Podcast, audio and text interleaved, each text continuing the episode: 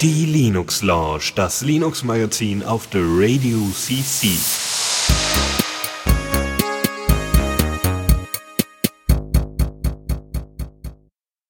Hallo zusammen. Es begrüßt euch wieder der Michael, das bin ich, und der Chris. Moin, moin. Ja. Und der Dennis. Ja, schönen guten Tag. Wir haben Folge 258 im Juni 2022 und ich begrüße auch alle unsere Zuhörer am Stream und im Chat, also Grüße nach Matrix und uns alle, die uns auch im Nachgang in der Aufzeichnung hören von rectheradiocc.de. Ähm, und äh, ja, wir haben viele Themen, sehe ich gerade wieder. Wir haben auch Feedback auf Social Media bekommen. Vielleicht kannst du ein bisschen was dazu erzählen, Dennis. Genau, wir haben vor vier Tagen euch einfach mal gefragt, so, wir wollen von euch wissen, was habt ihr eigentlich als letztes auf Linux ausprobiert, irgendwas bestimmtes gezockt oder eine neue Software installiert und äh, dass ihr uns das einfach mal berichten könnt. Ihr könnt uns natürlich auch Sprachnachrichten schicken und wir hatten dann einfach nur erwähnt, dass ihr auch FediLab dafür verwenden könnt. Da ist nämlich in der Sprachnachrichtenfunktion direkt eingebaut. Äh, FediLab kriegt ihr über den F-Droid Store natürlich, aber der ist wahrscheinlich auch im Play Store, also die, die Applikation, um mit Mastodon dann interagieren zu können. Ja, wir haben äh, einmal Antwort von der Emil bekommen, der hat äh, LibreWolf installiert, was wir ja auch bei uns in der Sendung schon mal thematisiert hatten. Ähm, und er hat, ähm, äh, sagen wir mal, Alko, äh, Akonadi wieder mal so angeschoben, damit endlich die Zusammenarbeit mit dem, mit dem mit einem Kalenderdienst ordentlich funktioniert. Leider hat das nicht, äh, also hat das keine Früchte getragen. Dann haben wir Tuxor, der, ähm, äh, der oder die ähm, sehr, äh, also jetzt BSD mal installiert hat anstatt Linux. Ähm, und äh, habe ich mal nachgefragt, so, warum denn? So, die sind halt sehr zufrieden, also er ist halt, er oder sie ist halt sehr zufrieden, äh, es zuver äh, zuverlässig funktioniert und nicht dauernd überraschende neue Funktionen, wie zum Beispiel Systemd oder sowas äh, auftauchen. Das jetzt, äh, ja, das, äh, die, die Debatte um Systemd, die kennen wir ja schon ein bisschen länger. Dann ähm, ähm, Avis F hat uns geschrieben, äh, Zocken von Windows spielen mittels Steam und Proton und klappt sehr gut und ist jetzt seit Juni 2020 endgültig auf den Linux, äh, also als Linux-User auf dem Desktop unterwegs, hat aber schon äh, äh, lange vorher im Serverbereich ähm, äh, Linux im Serverbereich benutzt und ansonsten nutzt er Linux Mint und Debian basierten, also Linux Mint mit Debian Base.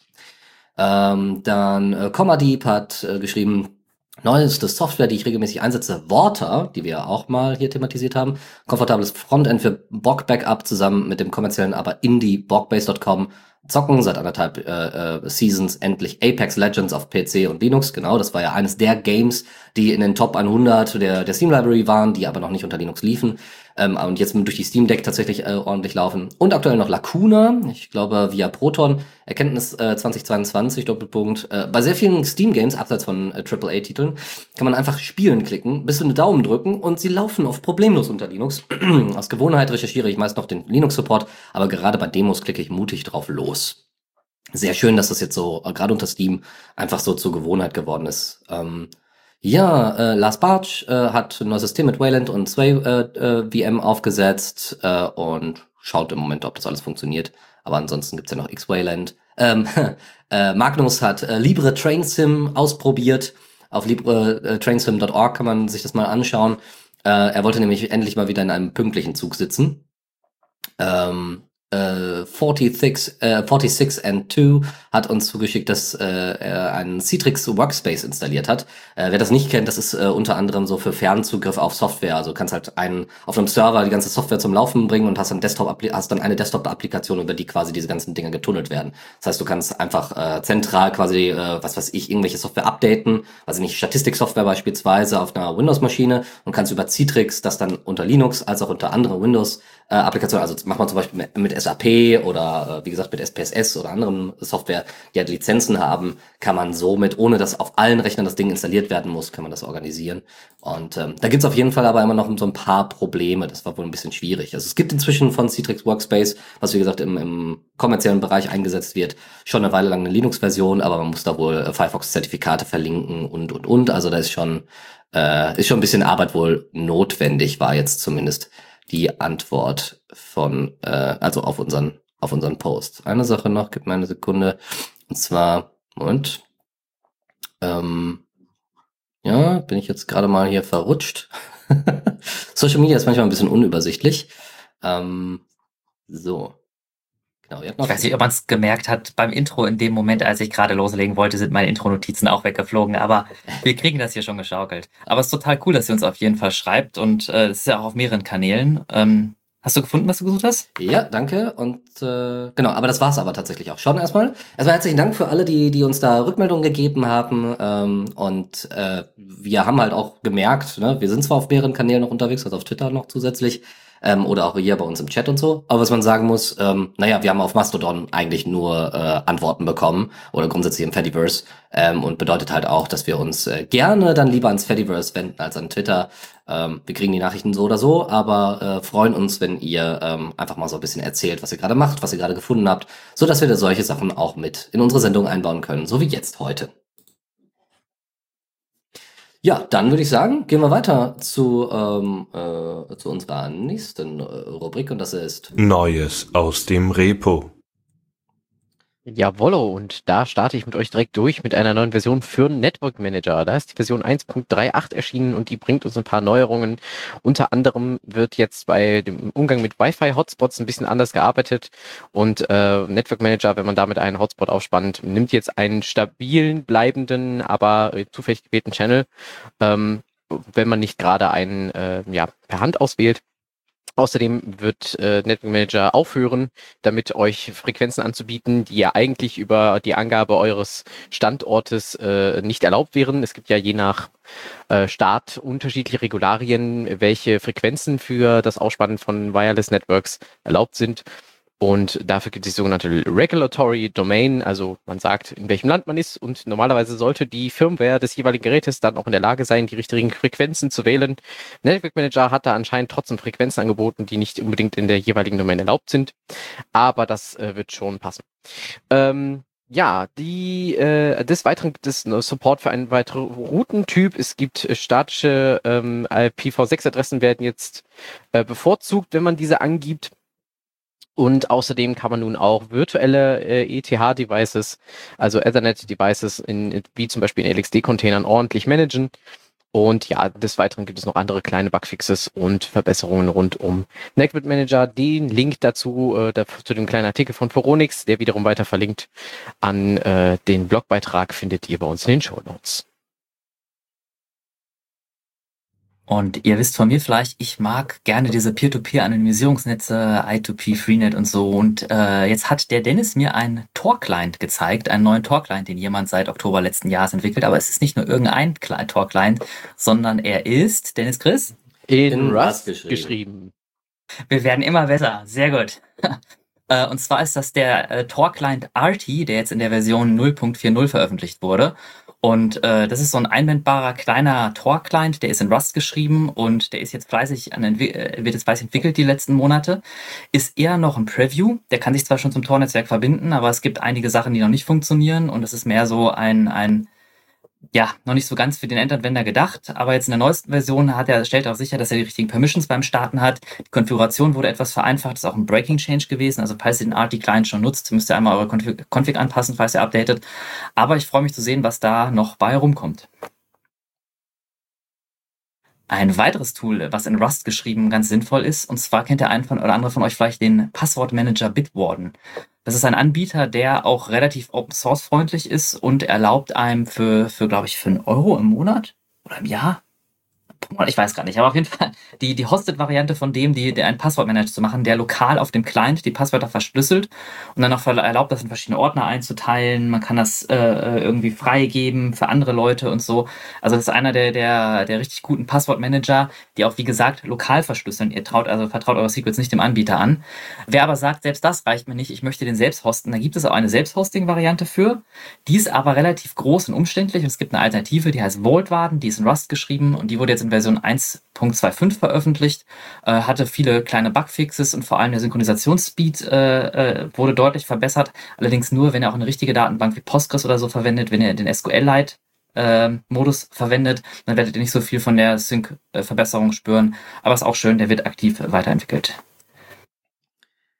Wenn ihr äh, Entwickler seid und äh, das Problem habt, dass äh, wenn ihr schon mal Software, eure Software entsprechend deployed habt und dann eben auch so ein bisschen monitoren wollt, äh, welche Probleme möglicherweise auftauchen und dann auch schauen wollt, wo es welche Probleme gibt im Code, dann ist Signos vielleicht etwas für euch. Vielleicht kennen einige von euch äh, Prometheus und Jäger.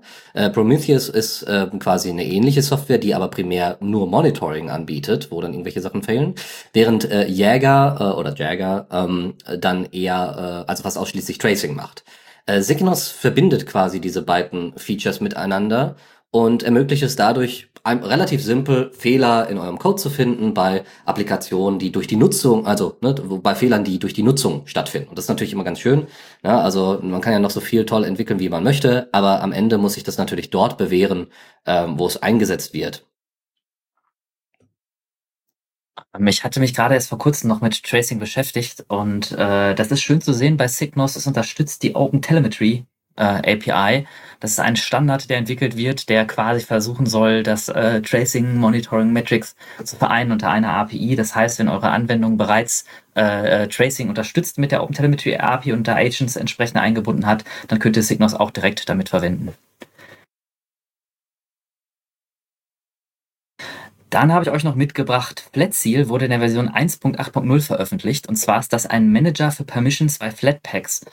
Das heißt, wenn ihr Flatpaks anwendet, könnt ihr ja in, für einzelne Flatpaks könnt ihr den Rechte entziehen oder Rechte geben, auf Ordner zuzugreifen, Audio, äh, Video-Devices aufrufen und, und halt wie man das mit dem Permission-Modell auch von anderen Betriebssystemen, Android oder so kennt. Und äh, das unterstützt Flatpak auch und Flatseal ist ein grafischer Manager dafür und hat jetzt in der Version 1.8.0 auch eine äh, GUI-Verwaltung für die globalen äh, Overrides bekommen der Rechte. Das heißt, ihr könnt global die Rechte anpassen und auch bei jeder Anwendung wird jetzt deutlicher angezeigt, ob es sich jetzt um lokale Anwendungsrechte oder die globalen handelt. Und es wurde halt auch äh, weitergefeilt an verschiedenen GUI-Sachen, wie zum Beispiel auch die, das Anpassung an die Themes vom, von, der, von der Distribution wurde verbessert, auch der Dark Mode wurde verbessert und ähm, das wird auch fleißig weiterentwickelt.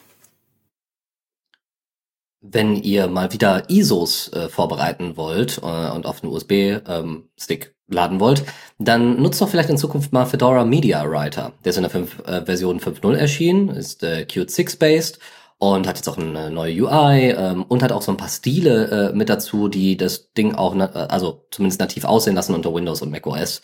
Das heißt, es ist jetzt nicht nur für Leute, die halt äh, ISOs auf, dem, auf einem Linux selber dann äh, für, also Linux-Images auf einem Linux, äh, auf einem Stick überschreiben wollen, äh, sondern halt äh, Multiplattform, was ziemlich cool ist. Es gibt inzwischen jetzt bei der 5.0er Version auch nochmal Support für einige äh, äh, Fedora-Varianten, äh, wie ähm, äh, Kinoite, ähm, also Fedora Kinoite. Und ähm, ja, ansonsten kann halt äh, auch äh, können halt auch USB-Sticks äh, wieder her hergestellt werden äh, unter Windows. Da ist äh, ist auch nochmal ein bisschen verbessert worden. Ich glaube, in einer unserer vorherigen Sendungen hatten wir aber auch schon erwähnt, äh, falls jemand nicht direkt USB-Sticks für ein Betriebssystem beschreiben will, gibt es auch das coole Projekt Ventoy, äh, was da einem hilft, die ISOs, mehrere ISOs für einen Stick zu schmeißen, äh, wenn man mal einen Stick für mehrere OS haben will. Ich habe euch noch Neuigkeiten zum Tool Blender mitgebracht, denn wir wollten unbedingt vermeiden, dass CyberCloud demnächst wieder vorbeikommt und uns haut, weil wir Blender vergessen haben. Wobei, äh, wenn du die möchtest, darfst du uns natürlich gerne im Vorfeld, wenn du uns gerade zuhörst, wieder was zusenden. Ähm, Blender ist in der Version 3.2 erschienen und bringt mit diesem äh, mit diesem äh, Minor Release äh, die Fähigkeit mit AMD GPU Rendering unter Linux zu ja, betreiben. Ähm, das ist äh, eine Neuigkeit insofern, als dass es ein, zwei ganze Fa Familien an Chipsets betrifft, nämlich die RDNA und RDNA2 Families von AMD Radeon. Und ähm, das hat allerdings eine kleine Voraussetzung, die vielleicht für, nicht für jeden von euch äh, toll ist. Und zwar braucht ihr nämlich die proprietären AMD Radeon Grafiktreiber. Das funktioniert, also soweit ich weiß, aktuell bisher nicht mit den Open Source Treibern. Ähm, des Weiteren bringt die Version neue Pinselwerkzeuge, Motion Blur äh, kann mit mehreren, äh, unter anderen Szenarien verwendet werden, adaptives Sampling und so weiter und so fort. Da kenne ich mich nicht im Detail aus, aber äh, ich hoffe, dass ihr euch die Version, unseren Shownotes mal kurz anschaut und da euch nochmal genauer zu Gemüte führt, wenn ihr Blender-Nutzer seid, was man da so Tolles jetzt machen kann mit seiner AMD-Grafikkarte. Und wenn ihr nicht im 3D, sondern im 2D unterwegs seid, dann freut es euch vielleicht zu hören, dass Inkscape eine neue Version veröffentlicht hat am 16. Mai, nämlich die Version 1.2. Das äh, letzte Minor Release war schon fast ein Jahr her. Und es wurde bei Inkscape wurden einige Sachen angepasst. Es wurde die GUI ein bisschen angepasst. Es gibt jetzt den äh, Multi, also ein Dokument kann mehrere Pages haben. Es, der Clipart-Importer wurde überarbeitet von OpenCliparts und so, dass man sich Sachen äh, importieren kann. Die Performance wurde verbessert und rundum viele kleine Fixes. Ich habe Inkscape 1.2 eher zufälligerweise vor kurzem ausprobiert. Ich habe es dann mal unter einem Windows äh, ausprobiert und äh, war sehr beeindruckt. Also es sieht unter Windows echt gut aus. Also klar, ich bin jetzt natürlich auch GNOME Interfaces gewöhnt und mag die auch ganz gerne. Ähm, äh, und äh, ne, aber die, also es lässt sich auch unter Windows echt gut bedienen und ähm, bin da immer froh, dass irgendwie GTK dann auch äh, unter, also multiplattformfähig ist diesbezüglich, weil die Features und wie gesagt auch die neue Aufteilung und so und auch das, auch die Ansicht, ja, also auch das Management von irgendwie einzelnen Projekten und, und SVG-Dateien, das ist deutlich besser geworden. Also ich bin schon sehr beeindruckt von dem Push, den Inkscape äh, quasi auf dem Weg zu 1.0 und jetzt ab 1.0 bekommen hat. Äh, bin ich auch ein bisschen überrascht, dass das so, dass das so krass äh, Zug an, an, also so stark angezogen ist. Und dann habe ich noch ein paar News und Updates zu diversen Distros euch mitgebracht. Und zwar wurde vor kurzem Kali 2022.2 veröffentlicht. Mit einer der Hauptfunktionen ist die Snapshot-Fähigkeit. Das heißt, äh, das äh, auf ButterFS basierende Filesystem kann mit einem Tool extra gesnapshottet werden. Die haben es lustigerweise das Feature Kali unkaputtbar genannt. Also wenn man dann irgendwas ändert am Dateisystem, kann man jederzeit zum Snapshot zurück äh, gehen. Des Weiteren wurden die Desktop-Environments geupdatet, GNOME 42 und KDE Plasma 524 kann, ist, wird unterstützt. Für NetHunter, das ist deren Mobilversion für Android-Geräte, wurde aktualisiert und hier und da ein paar neue Tools und weitere Bugfixes wurden hinzugefügt. Dann ein weiteres Utility, wenn ihr Distributionen mal aus, also was heißt, wenn ihr ausprobieren wollt. Wenn ihr ausprobieren wollt, gibt's virtuelle Maschinen und, und Container und so verschiedene Sachen. Aber wenn ihr jetzt ein Tool aus einer anderen Distro haben wollt, was bei eurer Distro nicht vernünftig gepackaged ist oder nicht in der aktuellsten Version, ähm, das geht auch mit Containern, das ist dann aber nicht ganz so nativ integriert wie zum Beispiel andere Utilities.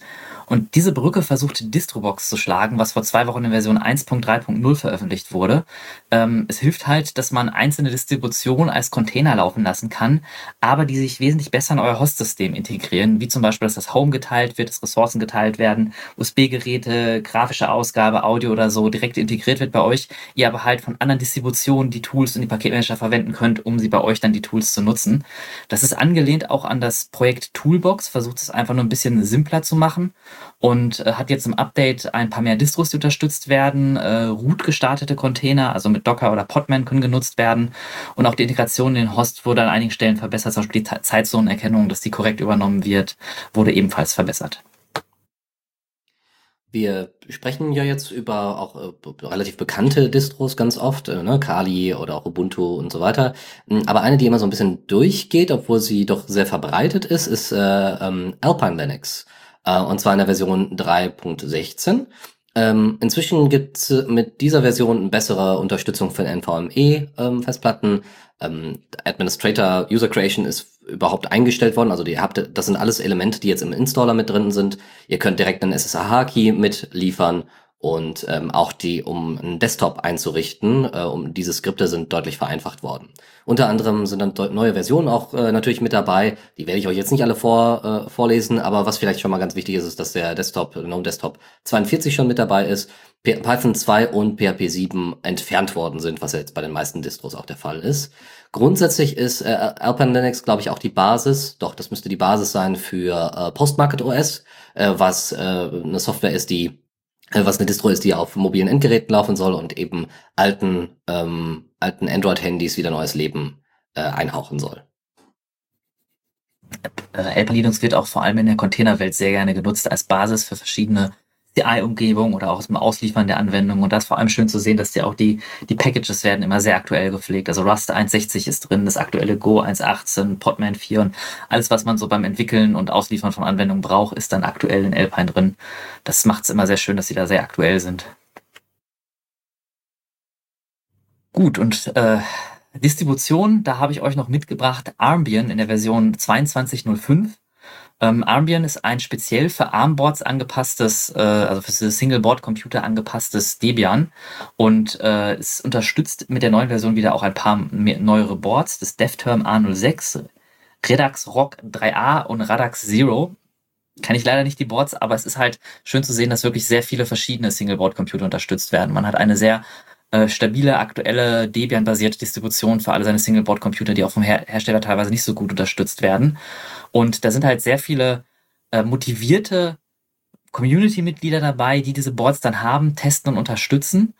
Das größte, der größte Bottleneck ist jetzt aber, also sie haben jetzt vor allem an der Stabilität gearbeitet, viele Bugfixes gemacht, aber es ist halt sehr aufwendig gewesen, weil es sind halt auch sehr viele Boards, die diese Distribution unterstützt. Und mit dieser Veröffentlichung haben sie auch ein Announcement quasi gemacht, eine Community, dass sie einmal fragen, also dass sie um Hilfe fragen und sagen, unterstützt dieses Projekt, hilft. Und das kann durch verschiedene Wege sein. Das kann durch Hardware-Spenden sein, das kann durch Geldspenden sein, das kann aber auch durch Testing sein. Also wenn ihr zum Beispiel Singleboard-Computer zu Hause rumliegen habt, könnt ihr euch die Version vorher auch schon runterladen, einmal durchstarten, gucken, funktionieren die ganzen Hardware-Devices, funktioniert der Flash-Speicher online, wird das richtig erkannt Content, die Grafikausgabe etc. Einfach in der Community beteiligen. Da äh, brauchen die wirklich Hilfe, weil sie sagen, dass diese Menge an Boards, die sie gerade unterstützen, skaliert halt nicht auf die Dauer. Und sie brauchen Unterstützung und äh, im simpelsten Fall auch nur finanzielle Unterstützung, um einfach aufrechterhalten zu können, dass sie wirklich so breiten Support für so viele Boards haben.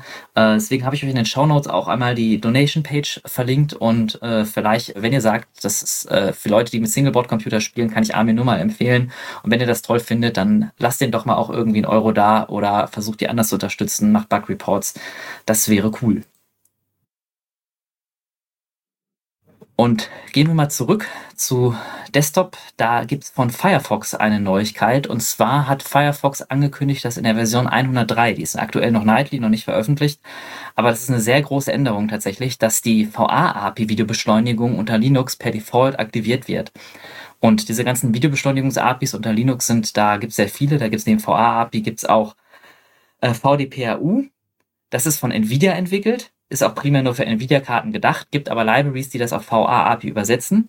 VA-API ist von Intel entwickelt, war früher auch nur für Intel-Grafikkarten, wird mittlerweile aber von vielen Treibern unterstützt, also auch zum Beispiel die AMD-GPU-Treiber unterstützen VA-API und auch Nouveau unterstützt VA-API, sodass man sagen kann, dass das einer der verbreitetsteren Schnittstellen unter Linux ist und das war unter Firefox halt nicht per Default eingeschaltet. Das heißt, auch YouTube-Videos und sonstige Sachen wurden dann nicht, wurden dann teilweise über andere Schnittstellen oder über andere Wege beschleunigt oder halt auch über Software dekodiert.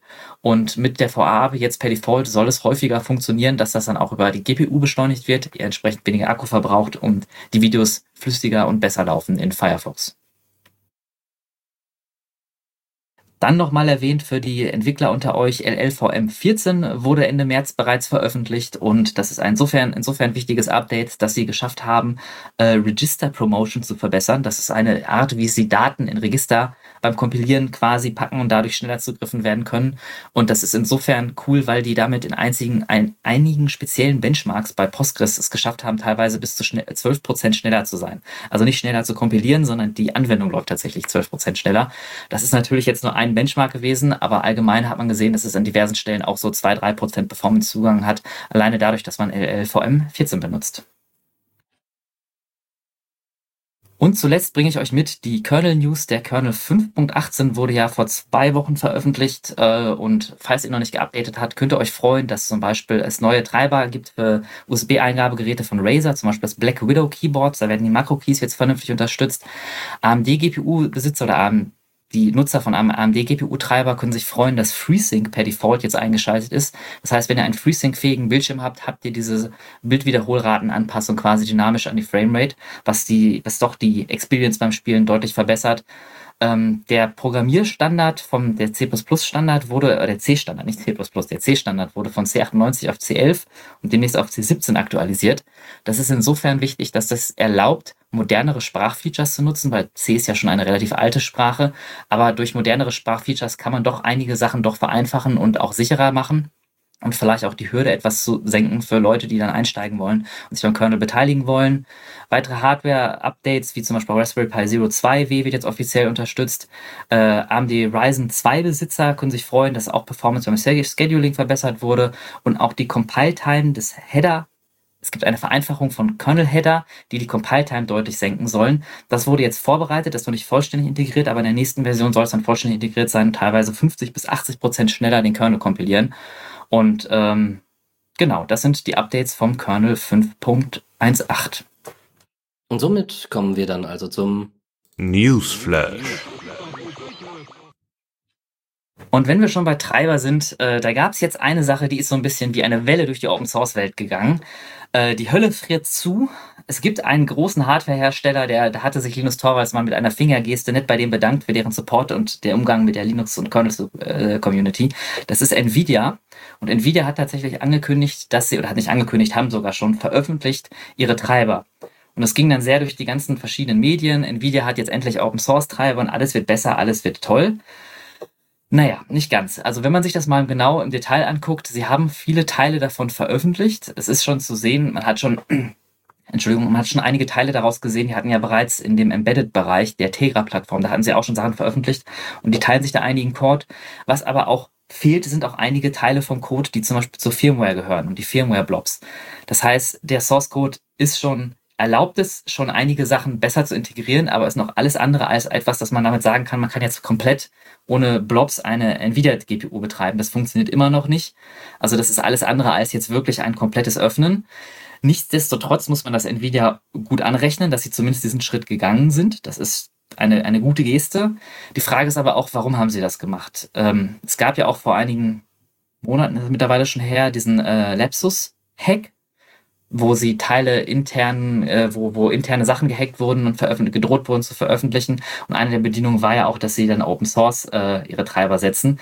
Ob das jetzt eine Reaktion darauf ist, weiß man nicht. Ähm, auf GitHub kann man sich schon einige der, der, der, nicht nur einige, man kann die Sachen, die Nvidia veröffentlicht hat, kann man sich auf GitHub angucken. Es gibt auch schon einen Haufen Troll-Pull-Requests, was ich tatsächlich ein bisschen schade finde, weil die Open Source Community normalerweise, wenn man so ein Projekt veröffentlicht, gibt sehr schnell Leute, die dann so low-hanging fruits einsammeln, die dann sagen, ich habe da mit meinem Tooling drüber gerutscht und habe gesehen, guck mal, wenn du das änderst, dann hast du auch noch den Library Support, kannst du für diese Distro kompilieren, was sie zum Beispiel intern gar nicht auf dem Schirm hatten bei Nvidia. Die gab es auch. Es gab aber auch ein paar Leute, die haben dann einen Haufen Troll Pull-Requests gemacht mit, mit Meme-Bildern und andere Sachen, andere Änderungen, was natürlich auch nicht den schönsten Eindruck der Open-Source-Community hinterlässt.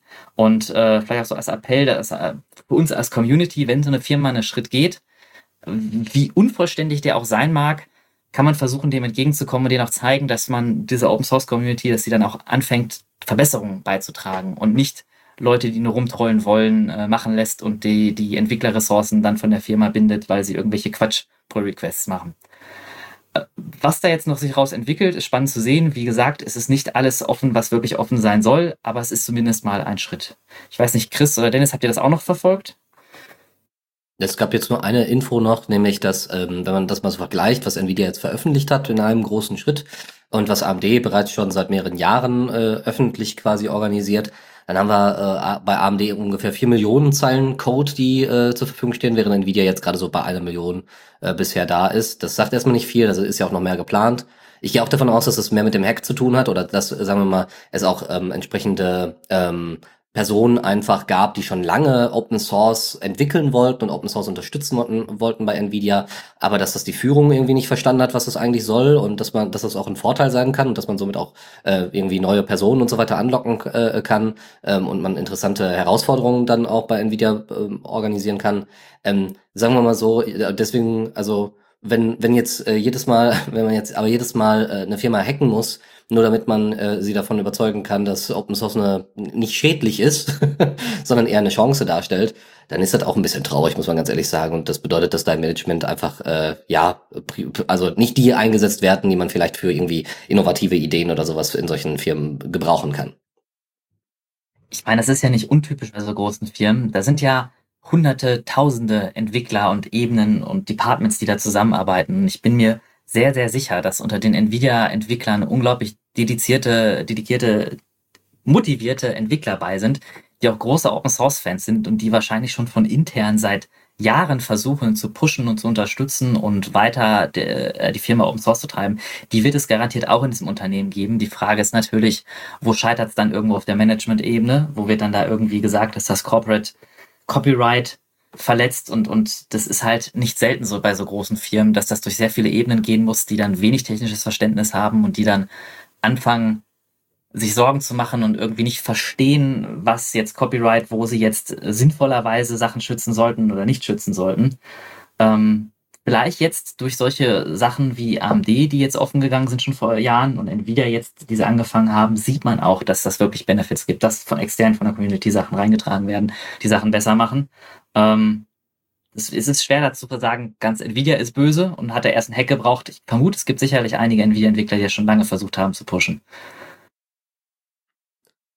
Kommen wir zu einem anderen, immer noch mit Grafik, äh, also mit Grafik assoziiertem Thema, äh, nämlich AR und VR oder XR, wie es quasi zusammengefasst bedeutet. Äh, und zwar ähm, kennt ihr ja sicher Collabora, die sind unter anderem intensivst auch an LibreOffice beteiligt und haben ja LibreOffice Online auch entsprechend mitentwickelt oder überhaupt entwickelt. Ähm, die machen aber auch noch anderen Kram. Also die betreiben, also die sind auch gut im Kernel unterwegs und erweitern da Sachen oder experimentieren einfach ein bisschen rum. Und so haben sie jetzt eine ja, ein Projekt äh, gestartet, also das gab es schon eine Weile lang und haben jetzt mal so ein bisschen äh, Retrospektive eingenommen. Das nennt sich Monado. Das ist ähm, ein Controllerless Hand-Tracking-System ähm, und äh, nutzt, das nutzt MediaPipe, das ist, soweit ich weiß, eine Google, ähm, Google Library, C++ Library.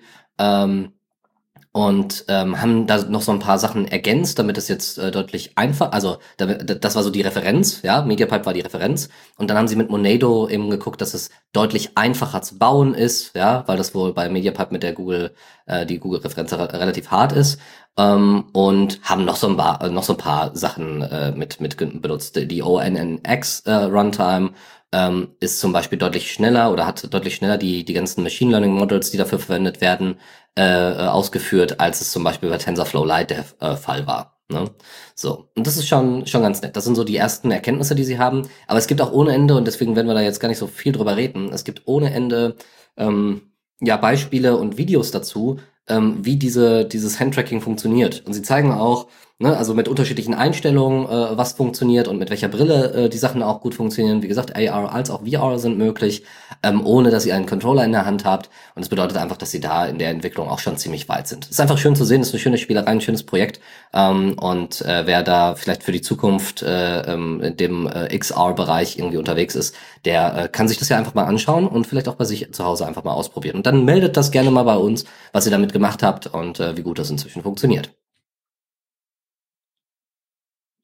Aus einem kleinen Blogbeitrag, über den wir gestolpert sind, habe ich euch mitgebracht GS Connect. Ähm, das bringt die KDE Connect Features für GNOME-basierte Desktops äh, auf äh, euren Rechner. Und GS Connect ist also eine für GNOME kompatible Implementierung von KDE Connect für den Desktop ähm, soweit ich das zumindest verstanden habe. Und ähm, das Tolle daran ist, dass ihr nichts weiter tun müsst, als tatsächlich GS Connect auf dem Desktop zu installieren, KDE Connect nach wie vor auf dem Smartphone zu haben. Ihr könnt die Sachen mit, könnt die beiden Geräte miteinander verbinden und direkt loslegen. Da gibt es äh, keine weiteren Einschränkungen, also es ist wirklich zueinander kompatibel und bringt damit dann quasi das, äh, diese, dieses tolle Benefit von KDE Desktops für GNOME. Kann ich nur empfehlen, KDE Connect auf dem Handy, also allgemein diese Fähigkeit, dass man dann auf dem Desktop seine SMS beantworten kann, Message äh, Notifications sehen kann und Dateien austauschen kann, ist auf jeden Fall sehr praktisch. Oder die Zwischenablage, wenn man mal irgendwie eine längere Adresse hat, die man am Desktop gesucht hat, auf dem Handy haben will, packe ich sie in die Zwischenablage und dann ist sie auf dem Handy direkt mit in der Zwischenablage. Ist auf jeden Fall ein cooles Tool. Und wo wir schon äh, mit GNOME unterwegs sind, reden wir mal über eine Distro, die sich an einer älteren äh, GNOME-Version bedient hat, nämlich Linux Mint. Die übernehmen nun die Entwicklung des Tools Timeshift. Timeshift zur Erinnerung ist ein GUI-Tool für Snapshots und Backups für Linux. Und ähm, ja, Linux Mint benutzt dieses schon seit längerem in ihrer Distribution als äh, Teil ihres Ökosystems. Der ursprünglichen oder die ursprünglichen Maintainer des Projekts äh, können äh, Timeshift nicht mehr pflegen.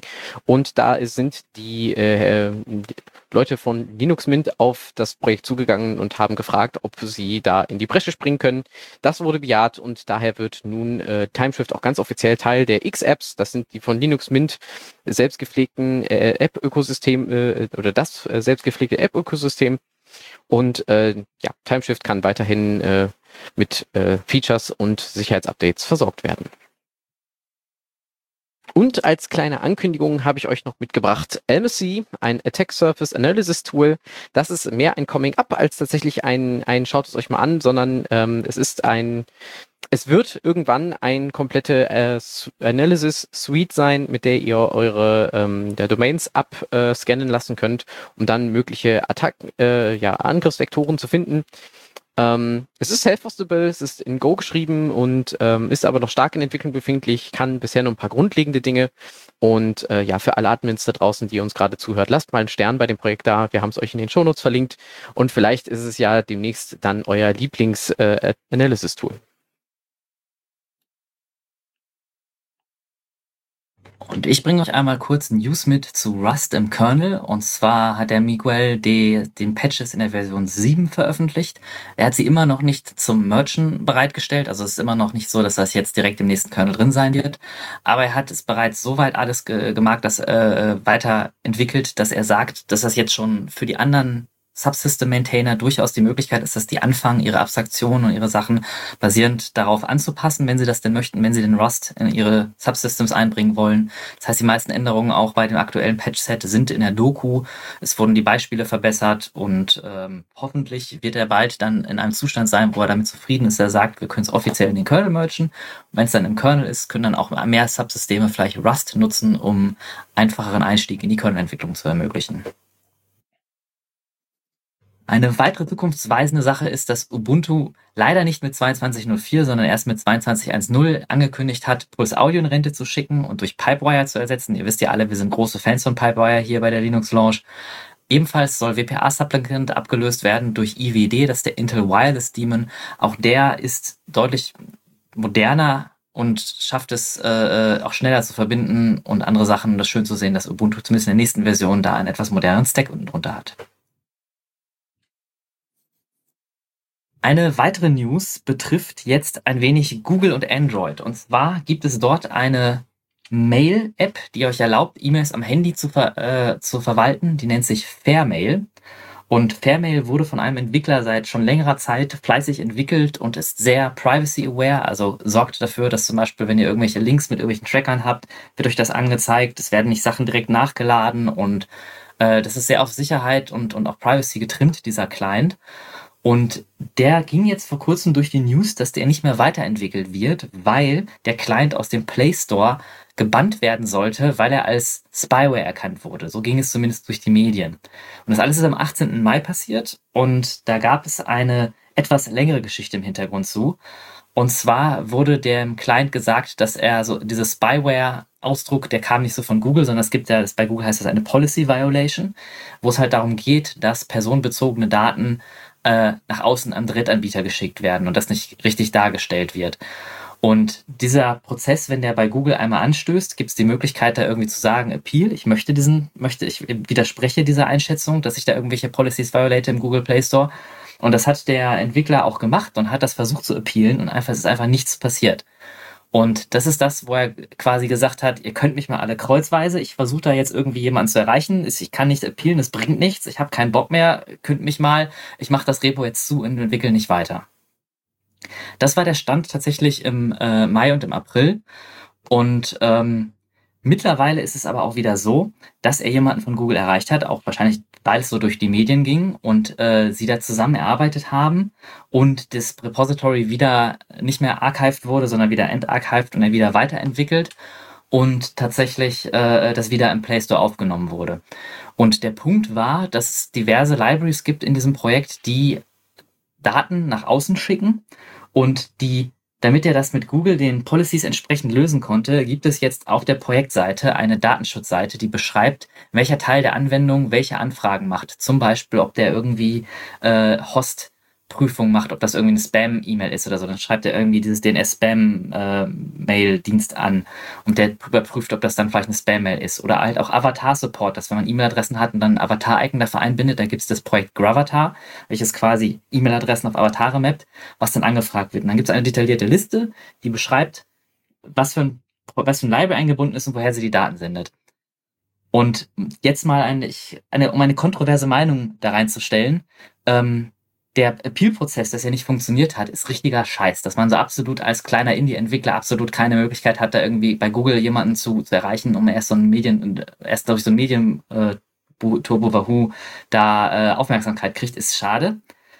Gleichzeitig ist dann auch die Frage, ist das denn die richtige Reaktion, in dem ersten Moment direkt zu sagen, ja, ich mache mein Projekt dicht. Ihr archived, Feierabend vorbei, könnt mich mal alle. Also da gab es auch diverse Diskussionen online zu und ähm, es ist er ist ja fast, er ist nicht nur fast, er ist der einzige Entwickler daran. Und das ist tatsächlich super grandios, was diese Software alles leistet, dafür, dass ein Entwickler macht. Und das gehört unterstützt. Ähm, dann ist aber meine Frage, wenn man sagt, ich komme mit dem Workload nicht mehr klar und ich kann mich auch nicht mit dem Scheiß mit Google noch beschäftigen, ob man da nicht anders reagieren drauf kann, als irgendwie sagen, ich mache das Projekt direkt dicht. Das war das, was ich so zumindest ein bisschen mir einen faden Beigeschmack gelassen hat bei der ganzen Sache. Ich weiß nicht, wie seht ihr das denn, Chris und Dennis? Also ich habe ähm, für meinen Teil auch äh, den ähm, Thread in den XDA Developers Forum verfolgt und ähm, wenn ich mich recht entsinne, gab es auf jeden Fall äh, den äh, die Mund äh, äh oder den Flurfunk, dass äh, die Person hinter dem Projekt halt auch privat zu dem Zeitpunkt relativ stark belastet war und äh, das schlicht und ergreifend halt eine Kurzschlussreaktion war aufgrund des diesen, diesen ich will jetzt mal sagen, Stress-Overload an der Stelle. Weil ich kann das schon sehr gut verstehen, dass man äh, da vielleicht auch, äh, vielleicht ideologisch, so ich nehme mich da selbst ja zum Beispiel auch nicht aus. Ich hacke ja auch gerne auf Google rum und sage, wie sehr ich diese Datenkrake hasse. Ähm, aber ähm, die, ähm, dass das vielleicht schlicht und ergreifend alles zusammenkam und da vielleicht dann eben halt zu dieser Reaktion geführt hat. Ähm, er ist ja auch dann relativ schnell wieder zurückgerudert, äh, verhältnismäßig schnell. Also ich glaube, das hat ja nicht mal einen Tag gedauert. Ähm, ähm, auch äh, nicht zuletzt wegen der vielen Unterstützung, die die Person dann eben halt auch im Netz selbst erfahren hat und auch äh, außerhalb dessen in Social Media, weil ähm, sich dann plötzlich sehr viele Leute gemeldet haben und gesagt haben, hey, ich unterstütze dein Projekt schon lange und ich äh, verfolge das auch immer, was du da tust und finde das total klasse und überhaupt. Und ähm, ich denke mal, dass es halt einfach ähm, ja ich will jetzt nicht sagen menschliches Versagen, sondern eher, ähm, dass das einfach, äh, äh, ja, einfach eine emotionale Situation war an der Stelle und das halt dazu geführt hat. Und naja, wir haben ja auch selber in der Sendung auch schon vorher mal darüber gesprochen, über Open Source Projekte und wie man dazu steht, wenn so, wenn es um Maintainer geht oder äh, MaintainerInnen, die dann in irgendeiner Form sich dann entscheiden, vielleicht dann doch nicht mehr weiterzuentwickeln oder so. Es ist halt äh, jedermanns gutes Recht, das zu tun. Also da kann man jetzt nicht viel machen. Ob das jetzt an der Stelle die richtige Entscheidung war, war vielleicht ein bisschen schnell geschossen. Ja, hätte man sich vielleicht noch ein, zwei Tage überlegen können, aber hm. an sich bin ich da auf Seiten des Entwicklers an der Stelle. Ja, auf jeden Fall es ist halt dieses Problem, dass man wieder sehr verbreitete Software, sehr gut genutzte Software hat, die dann auf sehr wenigen Schultern basiert. Und ich deswegen auch zum Beispiel mein Aufruf vorher bei Armbian, wo ich mir denke, wenn ich mal abends ausgehe oder so und irgendwie mit, mit Leuten mich irgendwo hinsetze, was essen gehe, was trinke oder so, dann haue ich da auch irgendwie 20, 30 Euro auf den Kopf weil ich dann irgendwie einen schönen Abend habe und dann irgendwie lustig betrunken bin oder weiß was ich. Darauf könnte ich auch verzichten und einfach mal so ein Projekt zu spenden. Und das ist dann vielleicht auch so ein bisschen ein, ein, ein Reminder daran, dass diese Projekte auch davon abhängig sind, dass die Leute irgendwie diese unterstützen. Und mit unterstützen ist nicht nur die Issue-Boards zuzuspammen mit Sachen, die nicht funktionieren, sondern auch irgendwie nicht nur auch finanziell, aber auch nicht nur, auch äh, produktive Beiträge zu leisten und irgendwie helfen, die, die diesen Load kleiner zu machen, dass es halt nicht zu so einem Stress kommt, weil es ist ja schade, dass dann so eine wichtige App von nur einer Person entwickelt wird.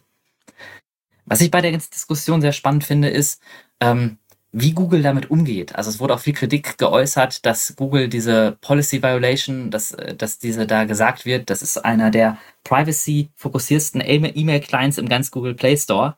Und gerade der wird rausgeschmissen wegen der Privacy Violation. Da frage ich mich allerdings. Von Google, die ja regelmäßig, also die zwar versuchen der GDPR ents äh, entsprechen, zu entsprechen, aber also ist auch ein bisschen witzig, ne? Also wegen, also also ein bisschen ironisch, dass ausgerechnet Google da äh, dann sagt, ja, also das geht dann nicht. Aber ich glaube, bei diesen, bei diesen Diskussionen, man vergisst halt immer dabei, du, da sitzt halt niemand bei Google, der irgendwie einen, den, den Lippenbart hat, den er sich zwirbelt und sagt, ich schmeiß diese Software raus. Äh, das ist ja alles algorithmenbasiert. Das ist ja alles auf Sandboxes, auf Verhaltenanalyse, auf äh, Codeanalyse von allen Apps, die hochgeladen werden. Und der Play Store hat halt auch eine Menge an Leute, die da Scheiße und Malware hochladen, die Google jedes Mal davon fernhält und abhält und ver vermeidet, dass das bei Leuten ankommt, die absolut keine Ahnung haben von PCs und Technik und einfach blind alles klicken und installieren. Und äh, vor diesen Leuten muss man halt eine Art automatisierte Filterung finden, die inhärent Fehler macht. Die wird False Positives und False Negatives haben. Und das ist nicht einfach möglich, weil ein Projekt irgendwie Open Source ist und irgendwie lieb gemeint ist, zu sagen, deswegen setzen wir das Flag äh, nicht weiter scannen, unsere Policies applyen nicht mehr, weil das ist ja ein tolles Projekt. Das kannst du halt auch nicht machen. Das, das funktioniert halt nicht bei so einer Dimension, in der Google den Play Store betreibt. Das weiß ich nicht so ganz genau. Also sagen wir mal so, das ist, also ich, also ich bin ja für Automatisierung, wo es nur geht, ja, also im Sinne von, wenn es denn der Sache dienlich ist. Aber ich muss ganz ehrlich sagen, äh, da wird ja auch ordentlich, Ko also Google macht ja mit seinem ganzen Kram alles, was sie anbieten, alles, was sie tun, ordentlich Kohle. Und wenn diese Probleme jetzt so, ähm, wie soll ich sagen, denen so wichtig wären, dass es zu weniger äh, Fehlern kommt und und und, kann man natürlich sagen, ja, dann müsste einfach ordentlich, ne, das ganze Machine Learning und so weiter ordentlich trainieren und die ganze Sandbox ordentlich einrichten, dann müsste man so eine Config ändern. Der Punkt ist einfach, warum man das tut, weil es einfach ein fucking Unternehmen ist, ist, dass man sich die ganzen äh, Sozialabgaben, die man normalerweise, wenn man Personen einstellen würde, dadurch sparen würde. Ja, also ähm, und wenn, weil man könnte es tun. Ne? Oder man macht halt so wie Amazon und beutet einfach die Leute aus äh, und äh, degradiert sie zu Clickworkern. Ne? Also das ist ja bei YouTube nicht anders. Also klar ist es eine unglaubliche Masse. Aber es liegt nicht daran, dass ausgerechnet Google, eine der größten IT-Unternehmen nicht theoretisch zumindest die Mittel hätte, sondern man sagt dann, solche Fehler, das, äh, also ne, die dann auch, äh, sagen wir mal, das kriegst du ja auch nicht immer mit. Fairmail ist jetzt eine der Apps gewesen, wo man es überhaupt mal mitbekommen hat, ja, wo sich Leute beschwert haben, ja, wo Leute da, ne, also wo es wo es um was ging so ungefähr. Aber was glaubst du, wie viele, wie viele Applikationen, die deutlich kleiner sind, wo es vielleicht noch noch viel krasser ist und so weiter, ähm, die davon, äh, die davon abhängig sind und äh, wo dann nicht irgendwie jemand dabei gesprungen ist und gesagt hat, das geht doch alles nicht, böses Google. Das ist bei YouTube genauso. Hast du irgendeinen kleinen Ja. Account oder so, geht der hops ja, und das kriegt niemand mit. Ähm, und das ist ein Riesenproblem. Ja, also auch ich äh, mache da auch dem Entwickler überhaupt gar keinen Vorwurf. Ja, der muss, der muss irgendwie Kohle rankriegen. Google ist die Plattform, auf der das möglich ist. Äh, und ne, du hast halt ein Ökosystem, was auf Google perfekt angepasst ist. Das nennt sich Android, ja, und der Play Store. So, und ähm, dass, dass er es quasi noch bei F-Droid äh, mit hochlädt, ist ja eine, eine nette, nette Nebengeschichte so ungefähr. Ja, aber gibt ja auch keine Kohle. Und der, der gute Mann hat, also das sind ja auch alles, deswegen finde ich das dann auch immer so witzig. Ähm, ich kenne zumindest das aus vielen Debatten, dass dann gesagt wird, ja, äh, ne, also das ist ja jetzt das eine ist Wirtschaft, ne, und das andere sind so persönliche Problemchen und so weiter und so fort. Nein, also in dem Fall, das ist ein schönes Beispiel, wo beides direkt miteinander verzahnt ist. Es gibt ja einen Grund, warum der Mann äh, äh, da äh, entsprechende Probleme hat. Und da geht es nicht nur darum, das ist irgendwie eine private Sache, sondern dass sein ähm, Leben, also dass sein Lebensunterhalt von Google abhängig ist. Und wenn das alleine wegbricht, du kannst ja noch nicht mal Risiko streuen oder so, wie du es irgendwie bei einer Multiplattform, äh, bei der Multiplattform-App hast, ja, wo du dann darauf warten kannst, dass Apple dich da rauswirft, ja, so. Ähm, wenn du da alleine von abhängig bist, dann äh, drückt das natürlich, also ökonomischer Druck diesbezüglich, der drückt natürlich auch auf die Psyche. Ja, und dann ist doch ganz klar, wenn, äh, wenn das dann mal bei all dem Stress mit den ganzen Issues und dem fehlenden Dankeschöns quasi von, von den Leuten, die das halt alltäglich nutzen, und das sind ja auch echt nicht wenige, dass das alles dann zusammenkommt, ähm, das ist, das ist halt mehr als nachvollziehbar. Auf jeden Fall. Okay, äh, ich sehe da auf jeden Fall, ja, alles gut. Ich äh, sehe da auf jeden Fall auch äh, die Problematik. Ähm, da wurde ja auch äh, in, in, im Forum entsprechend der Vorschlag gemacht, ja, äh, du hast doch immer noch die, die Leute, die über den F-Droid Store das zum Beispiel beziehen. Und äh, du kannst, man hat ja bei Fairmail, muss man auch dazu sagen, du bist nicht abhängig von den In-App-Käufen, die Google Pay bietet, sondern du kannst auch ganz einfach über die Webseite des Projektes dir per E-Mail ähm, kannst du äh, einen IBAN-Code bekommen, das ist vollautomatisiert übrigens. Du kannst dann äh, diesen äh, einen IBAN-Code, den du dann als Verbindungszweck eingibst, kannst du dann für deine Premium-Überweisung dort machen, für die Premium-Features des Projekts. Und dann bekommst du eine E-Mail zurück, wo du dann, äh, wo dann ein, ein zufallsgenerierter String ist, wahrscheinlich auch basierend auf irgendeinem Schlüssel, äh, den du in dein, äh, deine App eingibst und dann hast du dieses Premium-Feature. Also du kannst auch ähm, vorbei an, an Google quasi zum Beispiel da auch dein, deine, deine Premium-Features bekommen. Und äh, das wäre ja doch auch eine Möglichkeit, dafür, dafür ausreichend Geld zu verdienen. Aber da hat äh, Marcel, der Entwickler, auch richtigerweise zurückgeschrieben, ja, das ist zwar schön und gut und das habe ich auch genau dafür gemacht, aber ganz im Ernst, über 90 Prozent meiner Nutzer sind Google Play-Nutzende. Das sind Leute, die äh, sich damit nicht auskennen, die sowas auch nicht verwenden würden, weil sie gar nicht wissen, wie, wie dieser Prozess funktioniert und ob der sicher ist und überhaupt. Ähm, das funktioniert halt nicht. Ne? Und äh, die, ich glaube, da liegt ein bisschen die Problematik auch begraben, dass es eben, ähm, dass wir uns mit dem jeweiligen Betriebssystem unserer Smartphones, sei es ein iOS-Gerät, sei es ein Android-Gerät, sei es ein irgendein beliebiges anderes, uns in das Haus des jeweiligen Anbieters begeben und damit dann eben halt auch dessen Hausrecht ausgesetzt sind, ob das jetzt Apple oder Google beziehungsweise Alphabet ist. Ähm, und ich glaube, die ähm, große Problematik äh, ist einfach, dass wir an der Stelle äh, politisch wahrscheinlich einfach tatsächlich irgendwann die Forderung stellen müssen, gibt den Leuten die Möglichkeit und ermöglicht es äh, EntwicklerInnen ähm, völlig neutral und auf Basis von, äh, sage ich jetzt mal, gesetzlichen Grundlagen und dem guten und den Grundlagen guten Miteinanders ihre Software zu entwickeln und auch monetarisieren zu können, ohne dass da jemand großartig dazwischenfunkt. Und ich glaube, da liegt irgendwo das Problem ist ja jetzt eine Diskussion, die geht jetzt in sehr viele Bereiche rein. Also das, was du gerade erwähnt hast, Dennis, mit dem äh, Monetarisieren und die Abhängigkeit von meinen Anbieter, da hast du richtigerweise YouTube erwähnt. Gerade die YouTube-Creator haben da das riesige Problem, dass manche Kanäle auf YouTube Fahrt aufnehmen, die Leute dann anfangen, das zu äh, monetarisieren, versuchen darüber ihre Einnahmen, ihren Lebensunterhalt zu verdienen und dann irgendwas politisch nicht akzeptiertes sagen, was dann plötzlich dafür sorgt, dass dieser Kanal demonetarisiert wird oder komplett gesperrt wird oder andere Dinge und sie dann ihren kompletten Lebensunterhalt verlieren. Es reicht ja schon Sex zu sagen in einem Stream, dann wirst du schon demonetarisiert bei YouTube. Ja. Da gibt's totale, sehr viele Stiegelblüten, was da alles passiert. Ähm, was eine totale Katastrophe ist. Also deswegen, man seine Einnahmen dann auf einen Anbieter setzen, ist da sehr gefährlich, weil man dann auch von diesem Anbieter abhängig ist. Und das ist, äh, das ist nicht nur bei Google Play so, das ist bei, bei sehr vielen Anbietern. Und auch diese ganze äh, Store-Debatte, wie viele auch, was für eine Kommission der Anbieter nimmt, dafür, dass er diese Sachen unterstützt. Äh, der Play Store oder auch Steam oder auch Epic Game Store, also ich share jetzt alle über einen Kamm, die haben ja halt auch Infrastruktur zu betreiben. Die versuchen halt auch diese ganzen Sachen zu scannen und äh, zu betreiben und machen dafür Werbung und bieten die Plattform an, dieses Ökosystem, worüber Leute diese Software entdecken können, die sie vielleicht sonst vorher nicht entdecken, weil man nicht einfach im Internet nach irgendwelchen Dingen sucht, sondern das als Recommendation im Play Store sieht. Das wollen die sich halt auch bezahlen lassen, nur teilweise mit absolut unrealistisch hohen äh, Margen. Und ähm, Klar, nur du hattest jetzt auch Dennis gesagt, hattest jetzt zum Beispiel gesagt, das ist jetzt, warum sie umgehen mit Algorithmen, warum sie da nicht Leute für einstellen. Ich habe gerade mal nebenbei recherchiert, das ist jetzt von einer Firma, die nennt sich, äh, gerade gucken, 42 Matters, ist Google Inte Play Store Intelligence, keine Ahnung. Sie haben erhoben, dass im September 2021 pro Tag circa 2200 neue Apps in den Play Store geladen werden du, da kann man keine Leute hinsetzen. Das ist auch das Problem, was, was Meta hat bei der Zensur und Bewertung von irgendwelchen Posts.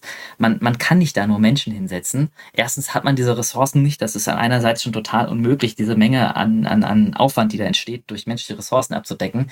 Zweitens sind Menschen halt auch super fehleranfällig. Noch teilweise schlimmer als Algorithmen, weil sie politisch motiviert sind oder andere Gründe haben, mit denen sie irgendwie was bewerten. Was natürlich jetzt bei einer Sache von Datenschutz jetzt nicht so das Thema ist, aber es gibt andere Bereiche, wo dann eine App gesperrt wird aus Gründen, die dann irgendwie irgendwie politisch motiviert sind. Und das ist nicht so trivial zu lösen mit, äh, ja, stell halt ein paar mehr Leute ein oder äh, äh erlaubt den Entwicklern äh, das, also äh, keiner verbietet dir als Entwickler deine Anwendung auch anders zu monetarisieren.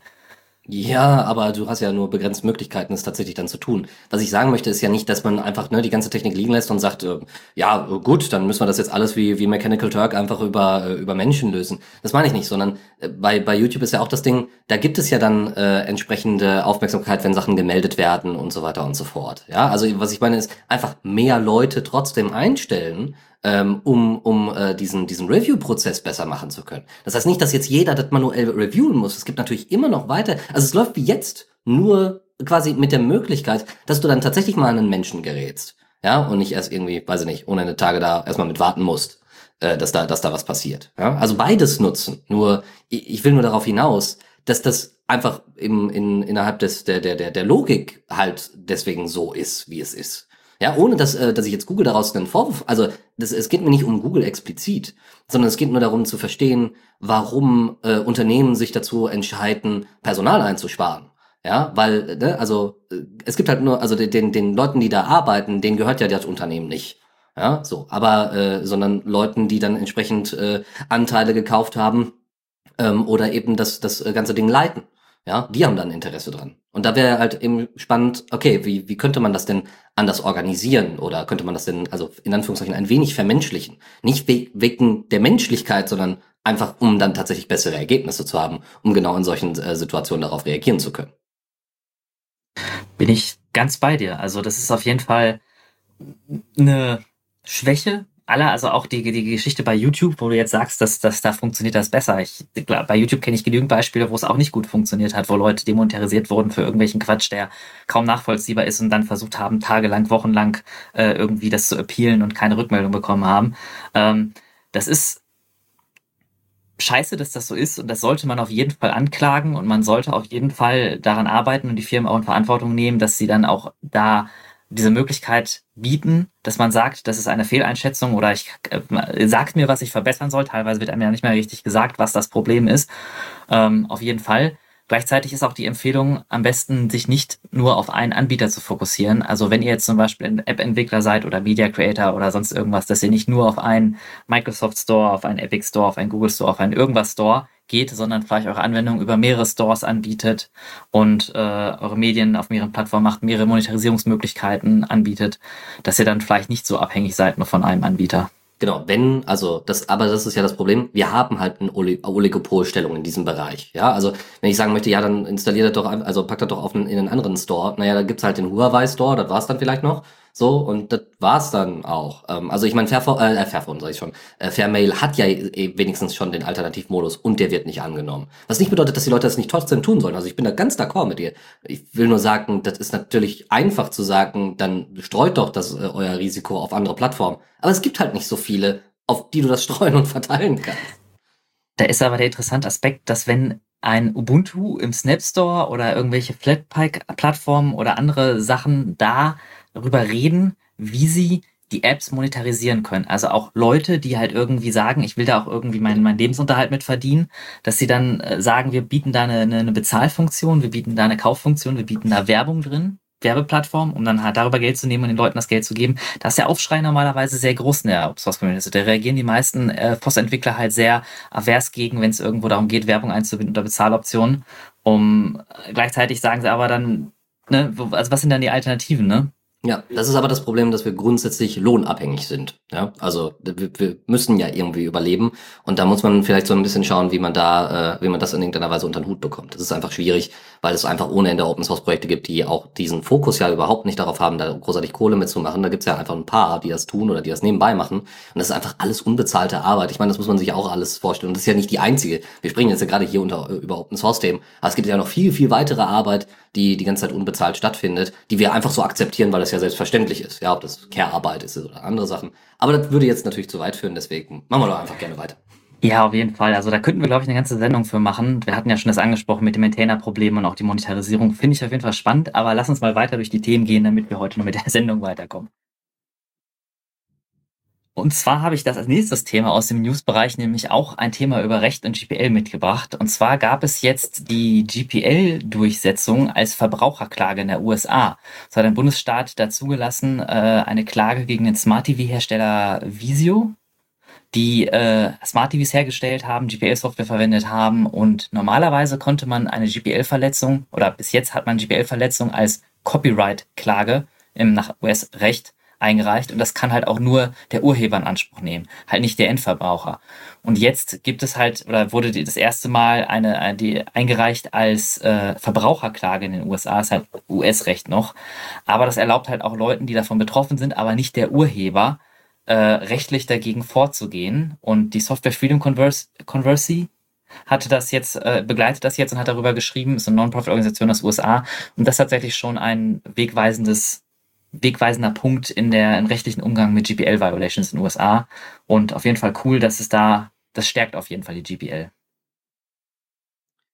Dann nur eine ganz kurze News, auch sehr erfreulich. Äh, das Pinebook Pro ist wieder verfügbar. Das war eine Weile lang wegen Corona und anderen Gründen eben nicht der Fall äh, Pinebook, äh, also oder Pine 64 haben wir ja hier schon öfters porträtiert. Ja, die haben kleine Einplatinencomputer, die haben die PineTime als äh, Free Software und Open Hardware äh, Smartwatch und eben das Pinebook Pro, was einen ARM-Prozessor drin hat und halt was wie war 250 Euro kostet, also unglaublich günstig auch dazu ist. Ähm, ja, wie auch immer, ähm, die arbeiten, also da gibt's auch weitere News dahinter, dem Link, den wir euch in den Show Notes verlinken, ähm, nämlich auch, dass in Zukunft auch das EU-Shipping äh, überhaupt erst möglich gemacht werden soll. Da gibt's so ein bisschen Papierkram zu machen und dann werdet ihr davon erfahren, weil bisher war das immer ein Gamble, ob das durch den Zoll kommt oder nicht. Da schmunzelt der Dennis genau wissend, dass ich eine Pine-Time für einige Leute, inklusive Dennis und mich, bestellt habe und die Pine-Time zur Hälfte beim Zoll hängen geblieben ist und sich zurückgeschickt werden musste, weil äh, die da irgendwelche, weil die, die Anleitung nicht das CE-Logo enthält. Da war irgend so ein Quatsch, war der Grund. Und deswegen habe ich keine Pine-Time und nur der Dennis. Und eine News, die ich mitgebracht habe, ist Happy Birthday Foronix. Foronix wird 18 Jahre alt. Und das ist die News-Seite, auch einer der Seiten, von denen wir unsere Neuigkeiten beziehen. Die wird fast ausschließlich von Michael Labry betrieben. Also er schreibt 99 Prozent alles Contents, die man auf dieser Seite sieht. Das sind teilweise mehrere Artikel pro Tag seit 18 Jahren. Und äh, auch das ist eine Person, die durch die Verbreitung von News und neuen Techniken hilft der ganzen Open-Source-Community. Und wenn wir schon dabei sind, mal die FOSS-Welt ein bisschen zu unterstützen, könnt ihr vielleicht auch mal Michael Labry unterstützen bei Foronix und meine äh, Abonnement für Foronix abschließen oder einfach nur donaten, ist auf jeden Fall Happy Birthday Foronix. Und noch eine letzte, nicht äh, ganz unspektakuläre News. Äh, GNOME entwickelt jetzt ein eigenes, also nicht ein eigenes Desktop-Interface, doch eigentlich ein Interface, nicht selbstständig, sondern angepasst an den GNOME Desktop, an den GNOME Shell, ähm, das responsive, in, äh, responsive ist für mobile Endgeräte. Ihr kennt ja alle schon Fosh, äh, das ist wirklich eine Fork von GNOME 3, wo man einige Sachen ergänzt hat. Das hat damals äh, Purism, die Entwickler von Librem äh, 5 und dem Librem 14, also dem äh, entsprechenden Handy und dem Laptop, äh, hat das entwickelt für ihr Pure OS, was auf äh, Debian basiert.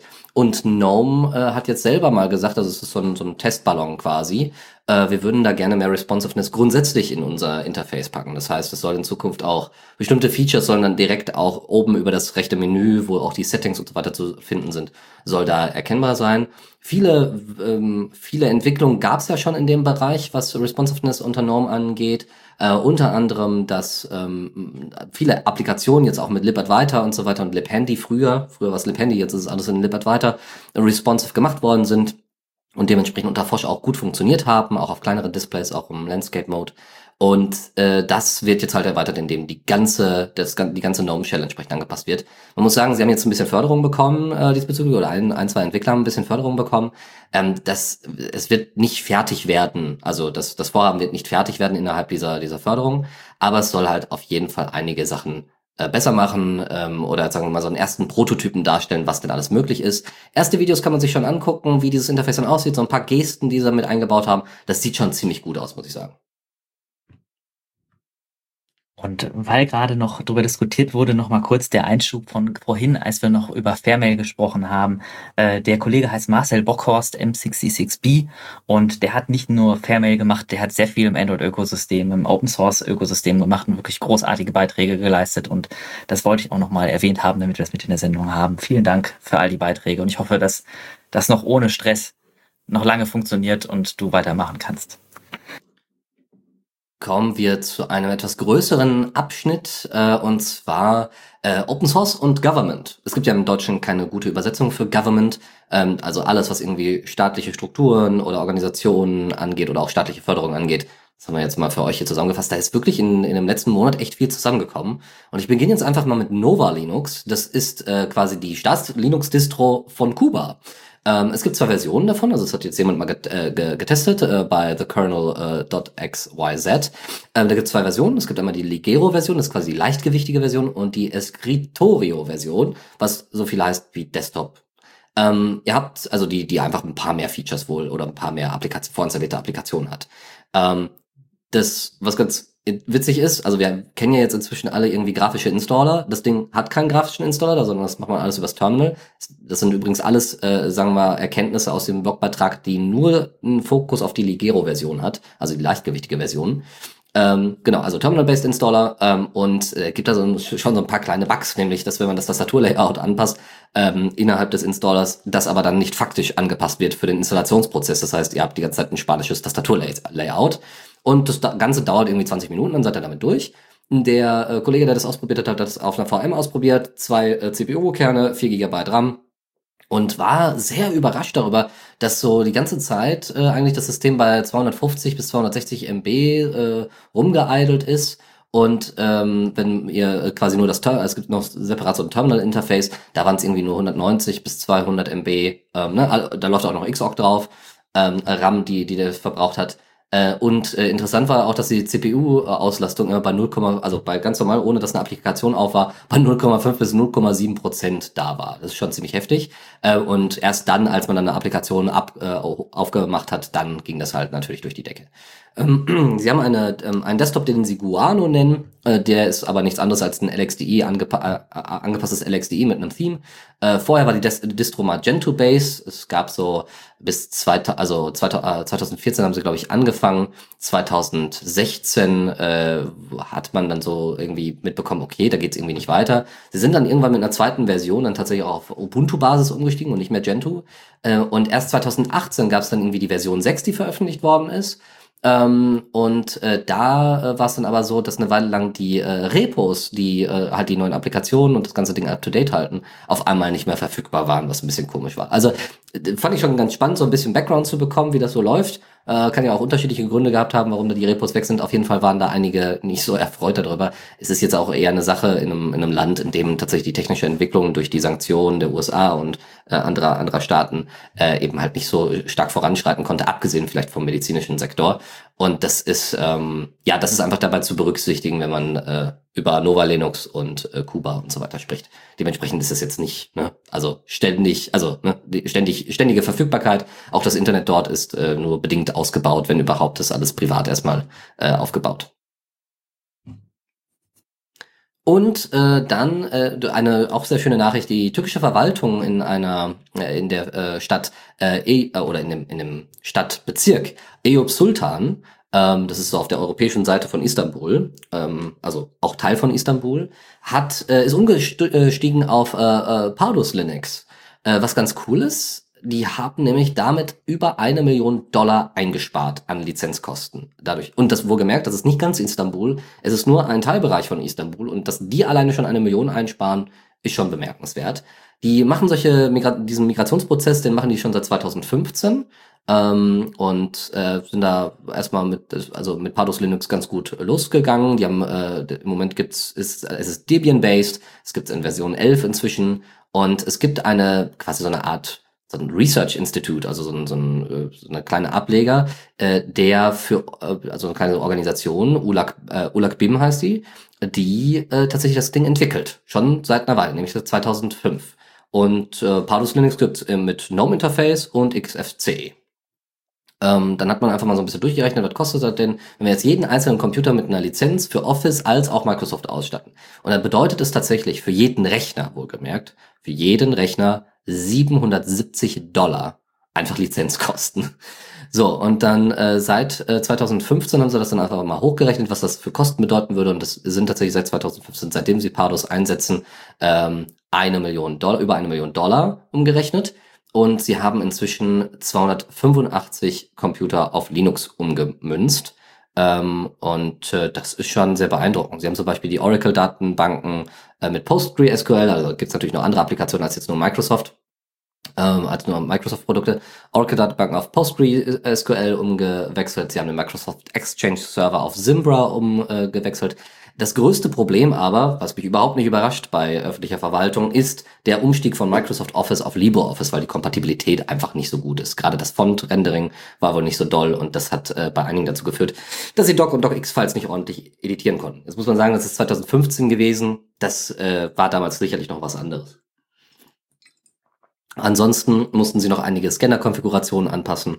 Und äh, ja, das, das erstmal dazu. So, dann haben wir ähm, noch Bratislava. Die entwickeln sogar eigene freie Ökosysteme, was ich sehr beeindruckend finde. Die haben ein 15-köpfiges in, internes digitales Innovationsteam mit äh, Product Managern, mit äh, User Experience Designern und sonstigen, sonstigen Entwicklern.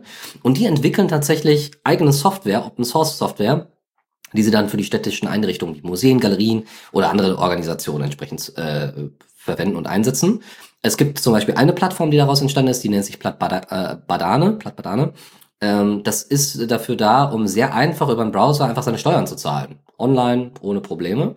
Und sie haben dann mal so getestet, okay, 72 Stunden nach der Einführung der Lösung hatten die hatten schon äh, 54 äh, Prozent der Steuerzahler ihre Steuern bezahlt und äh, ähm, na, dann wurde auch geguckt, äh, nutzen die Leute eher QR-Codes oder andere Zahlungsgateways Ähm, und was sie dann noch hatten, war, dass, äh, also das war, wie gesagt, 54 Prozent waren es äh, waren's, äh, nach der Einführung. Und vorher im Vergleich waren es gerade mal 39 Prozent der Bürger, die ihre Steuern dann ordentlich gezahlt haben. Und es gab, gibt ein Feedback-Formular und die waren so zufrieden damit, dass 93 Prozent der Einwohner gesagt haben, sie würden diesen Dienst weiterempfehlen. Was bedeutet, dass man eben nicht nur sagen muss, okay, wir setzen, ersetzen jetzt einfach vorhandene Software und fertig, ja, durch Open Source Kram, sondern wir müssen halt das wirklich an den Bürgern orientieren das würde ich mir zum Beispiel bei Elster in Deutschland äh, auch mal, äh, äh fände ich das auch ganz toll, wenn man da viel, viel mehr auch mit den Bürgern zusammen das Ganze entwickelt und schaut, äh, wie man das ordentlich äh, ausgestalten kann, dass auch wirklich es jeder versteht und es sehr einfach zu benutzen ist. Obwohl Elster da äh, meines Erachtens auch schon deutlich besser geworden ist über all die Jahre hinweg.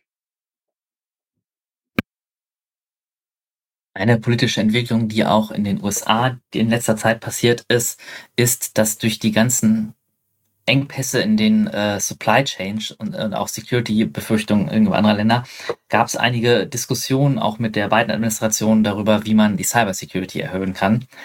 Ich weiß, ich habe jetzt Cyber verwendet, es tut mir leid.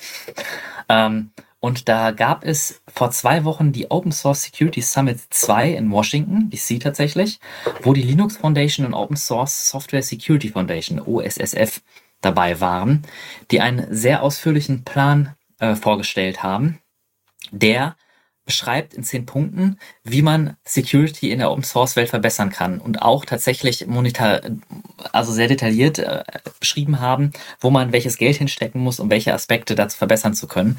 Man spricht da von ganzen 150 Millionen Dollar, die quasi für die Open Source äh, Sicherheit investiert werden soll. Dabei sind dann die großen Tech-Firmen, Amazon, Google, Intel, Microsoft, VMware und so, die auch schon äh, dazu gesprochen haben, wo es darum geht, diese komplette Software Supply Chain quasi sicherer zu machen, indem man auch die Open Source Welt stärkt. Und nicht auch die Open Source Welt stärkt, es geht explizit um die Sicherheit von Open Source Software. Und zu diesem Zehn-Punkte-Plan, da gehört unter anderem das Bill of Materials, also feststellen, in welcher Software sind welche Komponenten, das automatisierte Scannen nach Exploits, Audits von den wichtigsten Open Source Komponenten und äh, dieser Plan soll halt umschließend dazu dienen, um die Sicherheit in der Open Source Welt komplett zu verbessern, die wichtigsten Projekte quasi zu verbessern und ähm, 150 Millionen Dollar, die dafür genutzt werden sollen. Und das war jetzt ja nur für Sicherheit, für IT-Sicherheit im, im Open Source Bereich.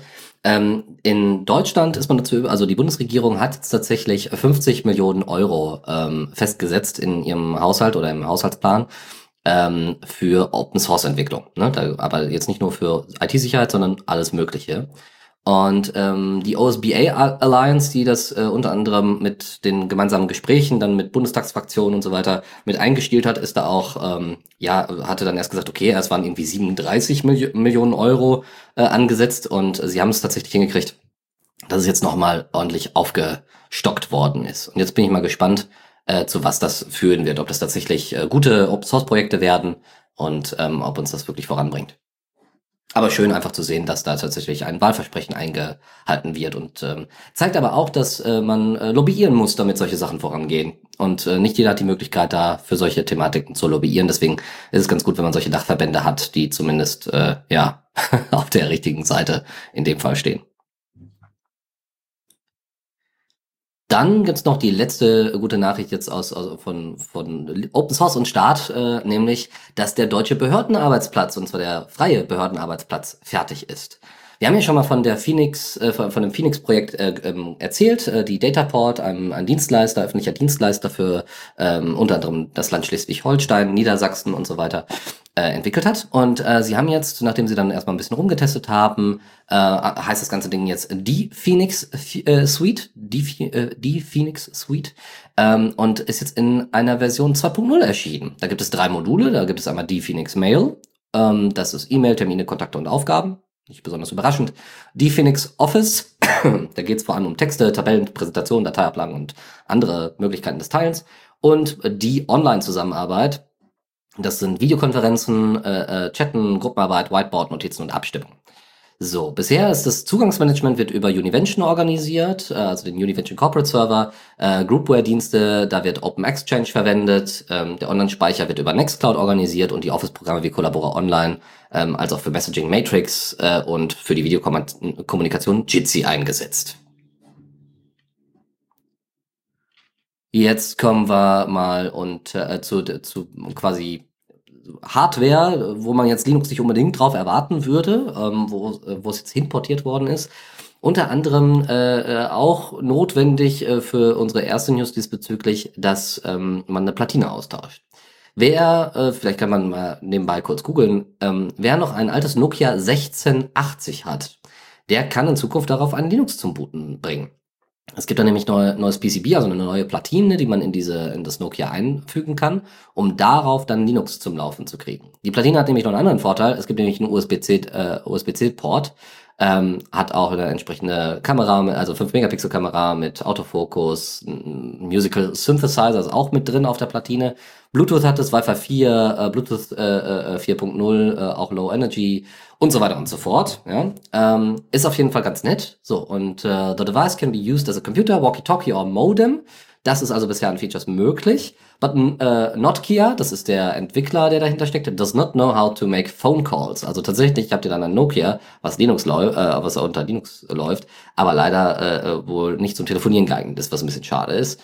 Ähm, aber möglicherweise ähm, könnte sich das noch lösen. Bisher zeigt sich das aber erstmal, dass das LTE-Modul, was bisher auf der Platine verwendet wird, nicht so super toll ist. Es ist halt sehr kompakt und deswegen müsste man da für die Zukunft äh, dann mal schauen, was dann noch möglich sein wird. Finde ich aber einfach ein interessantes Projekt, dass Leute sagen so, ey, ich würd, möchte meinen alten Knochen mal mit einer neuen Platine versehen, nur damit man dann mal, weiß ich nicht, System D drauflaufen lassen kann. Noch weniger nutzbar, aber deswegen nicht weniger unterhaltsam. Gentoo auf dem Nintendo 3DS. Der oder die Nutzerin Luna Moonlit hat auf Reddit einen Post gemacht, verlinkt in unseren Shownotes, wie ein 5.10 Kernel auf dem alten Nintendo DS gebootet wurde. Und äh, eine ziemlich geile News. Linux auf dem iPhone 5 äh, und auf dem iPhone 7 und auf äh, dem iPad 2R, glaube ich, war es. Und das finde ich schon äh, sehr beeindruckend. Da gibt es auch noch längere Beiträge zu. Ähm, wir verlinken euch einfach mal die, die Twitter-Beiträge. Ähm, schaut einfach mal drauf, da gibt es dann kleine Videos dazu, wo man das mal sehen kann. Ähm, war auf jeden Fall wohl sehr aufwendig, das da drauf zu portieren. Bedeutet aber, dass man den alten iPhones auch nochmal neues Leben einhauchen kann, ähm, indem dann in Zukunft dann wahrscheinlich das GNOME-Interface dann da drauf läuft auf dem Prozessor. Und es ist unter anderem deswegen alles möglich gewesen, weil es da halt schon von, äh, und jetzt Michael, vielleicht kannst du das ergänzen, wie hieß nochmal die Distro, die es möglich gemacht hat, auf den M1-Prozessoren zu laufen? Das ist Asahi Linux, was vor zwei Monaten die Alpha released hat und mittlerweile schon richtig gut funktioniert. Das nächste Release wird noch besser funktionieren. Genau, und diese, äh, diese Erkenntnisse, die man aus dem Reverse Engineering aus Asahi hatte, hat man unter anderem jetzt halt in die alten iPhones gepackt, weil Apple hat ja schon eine Weile lang eigene Prozessoren äh, entsprechend in seine Geräte eingebaut und der weder M1 noch M2 sind ja jetzt Neuigkeiten äh, oder so ist jetzt was Neues, dass, dass Apple da einen eigenen Weg geht. Äh, nur die Art und Weise und, und die Leistung ist halt eine andere. Aber ist wie gesagt ganz spannend ähm, und kann man sich auf jeden Fall mal auf Twitter angucken. Also die Linux für iPhone-Projekte gab es auch schon vor. Tatsächlich waren das jetzt wirklich Kleinigkeiten, die das Asahi-Projekt ans, ans Licht gebracht hat. Also kleinere Fixes und Treiberänderungen, die sie jetzt gefunden haben, die ich, soweit ich das richtig gelesen habe, dafür gesorgt haben, dass man jetzt auch deutlich weitergekommen ist mit der Portierung von Linux auf die alten iPhones. Genau, aber das ist immer so, ne, man braucht halt die kleinen wenigen Informationen, die einen dann gut voranbringen. Ähm, also funktional ist das Ganze natürlich noch bei weitem nicht. Ne? Bisher kann noch kein Desktop oder sowas ausgeführt werden, aber man kann wenigstens ein schönes, ähm, ja, kann, kann wenigstens mal Linux drauf booten und äh, Kommandozeile anzeigen. Das ist ja schon mal etwas. Kommen wir zu den letzten beiden Nachrichten, die sich um Matrix ranken. Einmal hat äh, die Open Source Software und das Open Source Projekt Rocket Chat jetzt Matrix-Kompatibilität mit im Angebot. Das ist alles im Moment noch in der Alpha, aber äh, ähm, die äh, Version 4.7.0 hat äh, schon die ersten Features, damit man dann auch mit einer Rocket Chat Instanz über das Matrix-Protokoll sprechen kann. Ähm, also es ist witzigerweise so, dass der Press Release, den es äh, von Rocket Chat gab, meiner Meinung nach einfach für jemanden, der irgendwie technisch diesbezüglich interessiert ist, wie das Ganze ablaufen soll und so weiter, überhaupt nicht geeignet ist. Das war so absolutes Marketing-Sprech von der Presseabteilung dort. Und wenn man dann mal einen Blick, und wir verlinken euch natürlich beides, in den Matrix-Blog geworfen hat, dann haben die da die ganzen Details mal ausgepackt, die ganz spannend sind. Also erstens ist es so, es wird jetzt nicht einfach nochmal ein neuer neuer Server entwickelt oder sonstiges, sondern es wird halt ein, ein Application Service gebaut. Das heißt, man hat halt dann einfach einen Matrix Server, der läuft, einen Application Server, der daran angedockt ist, ja, an die Referenzimplementierung, entweder Synapse oder Dendrite und äh, hat mit dem Application Service die Möglichkeit, diese ganzen Nachrichten einfach an Rocketjet weiterzuleiten. Ne? Und das funktioniert überraschend gut. Es gibt ein kleines Video, wo man da sehen kann, dass einer einfach mal einen Raum aufmacht, dann äh, diesen App-Service dann äh, einlädt und dann einfach slash, weiß ich nicht, Invite, glaube ich, in, in die, in, also bei Rocket Chat ins Interface reinhaut und dann gibt man dort einfach eine Matrix-ID an und zack ist die Person auch mit in einem gemeinsamen Raum. Das ist also und ist dann eingeladen. Und das ist schon ziemlich, ziemlich cool. Sie wollen äh, sehr wahrscheinlich äh, Dendrite primär dafür verwenden, und auch das Matrix SDK Krypto, äh, ähm, äh, die Krypto Library verwenden, um eben auch Verschlüsselung in Zukunft möglich zu machen. Und äh, ja, wir sind da einfach mal gespannt und für alle, die jetzt Rocket Chat verwenden, also für mich fehlt noch MetaMost quasi die Kompatibilität. Dann haben wir nämlich alle größeren Open Source Projekte, wo ich immer äh, es schade fand, dass sie sich nicht mehr mit Matrix beschäftigt haben, dass die äh, aber in Zukunft auch Matrix-fähig sind. Und ich hoffe, dass einige Hackerspaces da auch umdenken und dann, selbst wenn sie jetzt Element und den ganzen anderen Kram nicht so doll finden, aber vielleicht wenigstens die Chance nutzen, dann per App-Service die Kompatibilität zu Matrix zu eröffnen, so dass man gerade unter den Hackerspaces oder unter anderen Organisationen einfach deutlich kompatibel mit, äh, kompatibler miteinander ist. Das wäre sehr, sehr schön. Und die letzte News ist, dass GNOME zu komplett jetzt auf Matrix wechselt. Ähm, sie haben im Februar 2021 äh, ja schon mal so ein, so ein erstes Survey rumgegeben, haben gefragt, hey, wollt ihr ISC verwenden, äh, wie sie es vorher getan haben, oder wollen wir vielleicht mal was anderes ausprobieren? Also da war auch MetaMouse und Rocket Chat so im, mit dabei. Aber die meisten hatten tatsächlich, äh, waren bereit zu Matrix zu wechseln. Also hat man jetzt einfach mal eine Testphase gemacht von letzte, Februar letzten Jahres an bis jetzt. Und das Ergebnis ist, die ganze GNOME Foundation oder alle, die mit GNOME zu tun haben, werden äh, sehr wahrscheinlich einfach wechseln auf Matrix. Ähm, ihr könnt euch die ganzen GNOME-Räume und so weiter angucken unter Hash Community Doppelpunkt gnome.org. Das ist der Space, den ihr einfach, wo ihr einfach äh, beitreten könnt und oder den ihr euch anzeigen lassen könnt. Und dort seht ihr dann die ganzen Räume, ähm, wo äh, GNOME-Projekte äh, dabei sind. Unter anderem auch Fractal, was ja der Matrix-Client unter GTK ist.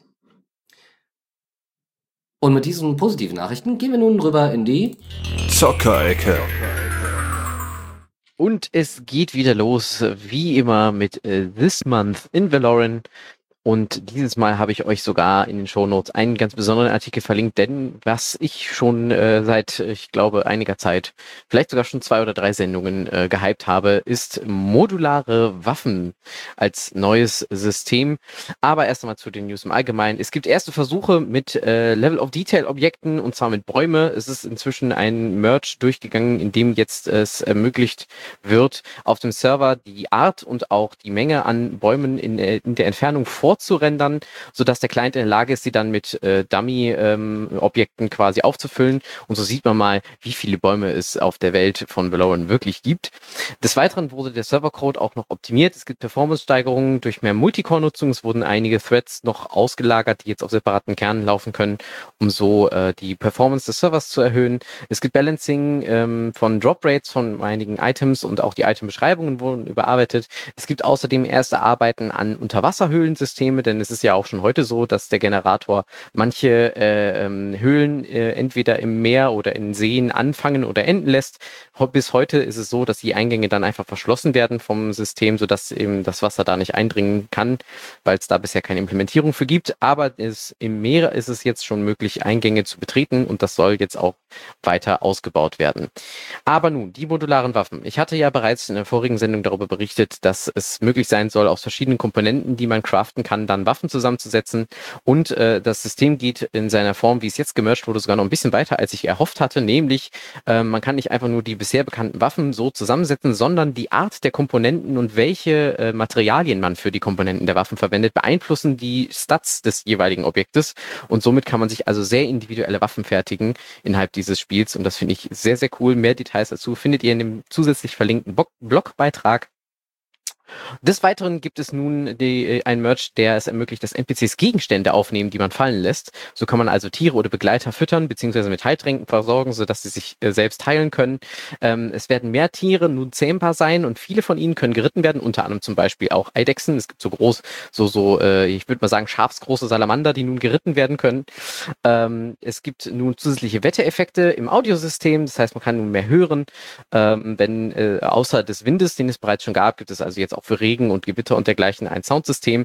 Und alle Effekte und auch zum Beispiel den Level-Up-Sound, den wir ja schon zu Genüge kennen, sind nun Stereo und tatsächlich von, von der Position der Kamera abhängig werden sie diese auch abgespielt. Das heißt zum Beispiel, wenn jemand mit euch unterwegs ist und neben euch levelt, dann wisst ihr, wo derjenige steht, weil es mit Stereo nun äh, zu hören ist. Ähm, des Weiteren wurde der Launcher Airshipper überarbeitet und soll jetzt auch ein neues Design bekommen, das ein bisschen moderner ist und auch mehr Informationen über das Spiel und allgemein über die Entwicklungen ähm, am Game zeigen sollen. Und was äh, jetzt ganz, ganz, ganz frisch rausgekommen ist, ist, es wurde ein Memory Leak in der Rendering API bei WGPU entdeckt. Ähm, das wird zurzeit noch untersucht. Ähm, es kann dazu führen, dass euch der Arbeitsspeicher tatsächlich voll läuft, aber das dauert sehr, sehr, sehr, sehr, sehr lange. Ähm, ähm, das findet ihr im aktuellen Blog 175, falls es euch näher interessiert. Äh, liefere ich auch nochmal in den Shownotes nach, jetzt wo ich so drüber nachdenke. Außerdem mitgebracht habe ich euch auch noch zwei Tools für Good Old Games, also für GOG, und zwar Van Gogh und Gauguin. Das sind zwei Tools, äh, die zusammenarbeiten und für äh, die GOG-API für Data Hoard, für die Data Hoarder unter uns ausnutzen. Ähm, Van Gogh ist hierbei zuständig für das Backend, also Authentifizierung und Download von Spieldateien äh, und den dazugehörigen Metadaten und Gauguin ist in der Lage, diese Daten dann nicht bearbeitbar darzustellen. Ähm, das ist, sind Self-Hostable Tools, das heißt, ihr müsst euch irgendwie selber auf den Space werfen. Es gibt da keine Hosted-Variante von, aber wenn ihr eure äh, GOG-Library irgendwo lokal gespiegelt Bild up-to-date haben wollt, äh, sind diese beiden Tools für euch zu empfehlen. Ich habe euch mitgebracht, das von OpenMW, das ist der Open Source Fork von Morrowind, äh, hat jetzt, äh, jetzt Post-Processing Shader Support. Und zwar Cody Glassman hat das hinzugefügt. Das war, ist eine Möglichkeit, äh, Post-Processing Shader hinzuzufügen und damit weitere bessere detaillierte Schatteneffekte und Lichteffekte zu machen, was halt dem Game einen deutlich optischen Vorteil verschafft. Und äh, wenn ihr Morrowind besitzt, also ihr braucht die Originalspieldaten, könnt ihr mit OpenMW könnt ihr dann äh, Morrowind spielen, nochmal eine komplett neue grafische Aufarbeitung mit einem Open Source Client. Ich benutze OpenMW tatsächlich äh, schon eine ganze Weile. Es ist meine Lieblingsengine für dieses Game. Äh, sorry Bethesda, aber ihr habt ja irgendwann aufgehört daran weiterzuarbeiten. Deswegen äh, Open Source regelt. Ähm, ich finde das total cool, dass sie diese Effekte eingebaut haben, weil es sah schon vorher wesentlich besser aus als im Original. Früher musste man sehr vieles über Plugins regeln, aber mit der OpenMW Engine hat man schon von Haus aus eine richtig tolle Spielerfahrung mit diesem alten Klassiker. Ja, ein alter Klassiker ist World of Warcraft ja eigentlich auch, auch wenn es da inzwischen sehr viele unterschiedliche Iterationen von gab, von WoW Classic und und und. Warum aber das jetzt als Thema? Nun ja, es hat nur primär mit WoW zu tun, äh, nur, nur sekundär mit WoW zu tun. Es gibt eine Applikation, die nennt sich äh, Curse Forge.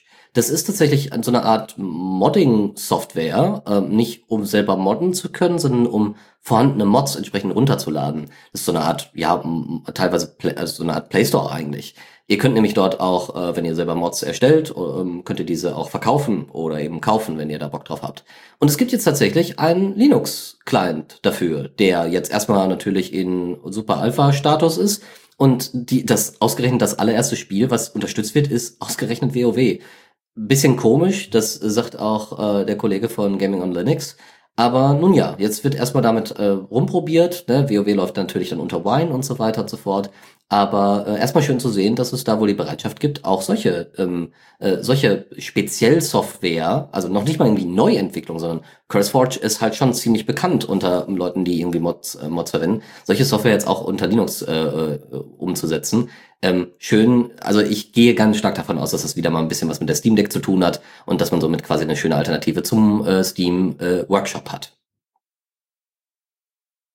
Und ich habe als News mitgebracht, dass Double Fine jetzt endlich ihre eine ihrer Kickstarter-Versprechen eingelöst hat, äh, Kickstarter oder welcher Plattform sie das finanziert haben, dass Psychonauts 2 jetzt endlich einen nativen Linux-Client hat. Es wurde die Linux-Version von Psychonauts 2 veröffentlicht und tatsächlich Psychonauts, wer es bis jetzt noch nicht gespielt hat, das war der Psychonaut 1 ist schon ein großartiges Spiel. Lasst sich von der Grafik nicht abschrecken, ist ein bisschen älter, die Story ist genial und total unterhaltsam. Und Psychonauts 2 soll sich dem ganz gut anschließen. Ich habe selbst noch nicht gespielt, aber jetzt gibt es einen Linux-Client und das ist auch die beste Gelegenheit, um damit mal durchzustarten. So, nun kommen wir zu einem größeren Bereich, nämlich äh, This Month in Steam Deck News. kommen wir direkt mit den aktuellsten äh, Updates äh, von, von SteamOS. Äh, 3.2 ist veröffentlicht worden. Ich mische jetzt hier so ein bisschen Features, die teilweise in kleinen Beta-Updates mit drin sind, als auch mit 3.2. Also sind immer wieder ein paar weitere äh, Features und Fixes hinzugefügt worden.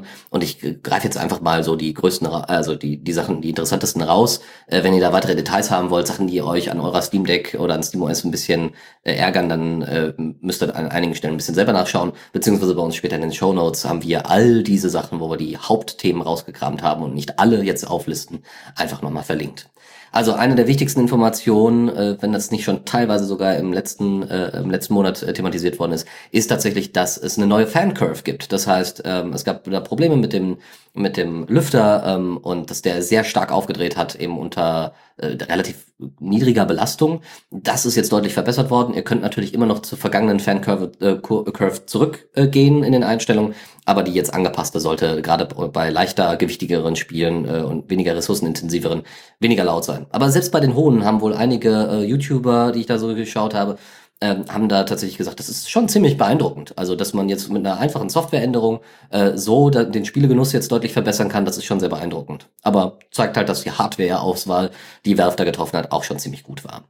Ähm, was sie noch gemacht haben, da haben wir, glaube ich, letztes Mal auch schon intensiver drüber gesprochen, äh, Screen Refresh Rate, die äh, ja normalerweise auf 60 Hertz, standardmäßig auf 60 Hertz ist, die man jetzt runterregeln kann auf 40 Hertz, wenn ihr Spiele spielt, die einfach nicht so abgefahren viel äh, ähm, Refresh, äh, Refresh Rate brauchen. Also ich denke da an so Advent Adventure Games oder irgendwelche Kartenspiele, wo das jetzt vielleicht nicht so ganz knallhart wichtig ist, dass es 60 Hertz ist. Und damit könnt ihr halt auch echt Akku sparen. Ne? Und wenn ihr da irgendwie lange Zugfahrten oder sowas habt ähm, sollte das dann kein Problem sein, dann trotzdem noch gut zocken zu können. Genau, es gibt mehr interne Screen Resolution Options, könnt also die äh, äh, Bildschirmauflösung entsprechend anpassen äh, an das, was ihr haben wollt. Ähm, inzwischen, also es gab wohl äh, Pipewire-Probleme, ähm, was die Thread-Prioritäten äh, anging. Das ist aber jetzt wohl gelöst. Ähm, auch MicroSD-Karten können jetzt mit so einem Quick-Format, äh, mit so einer Quick-Format-Funktion umgesetzt werden. Und äh, die Performance-Profile gibt es jetzt halt wirklich für jeden einzelnen Titel, den, den ihr entsprechend anpassen könnt. Ähm, zudem hat Valve äh, SteamOS und so weiter zur Steam Hardware Server hinzugefügt, da gleich noch mehr zu.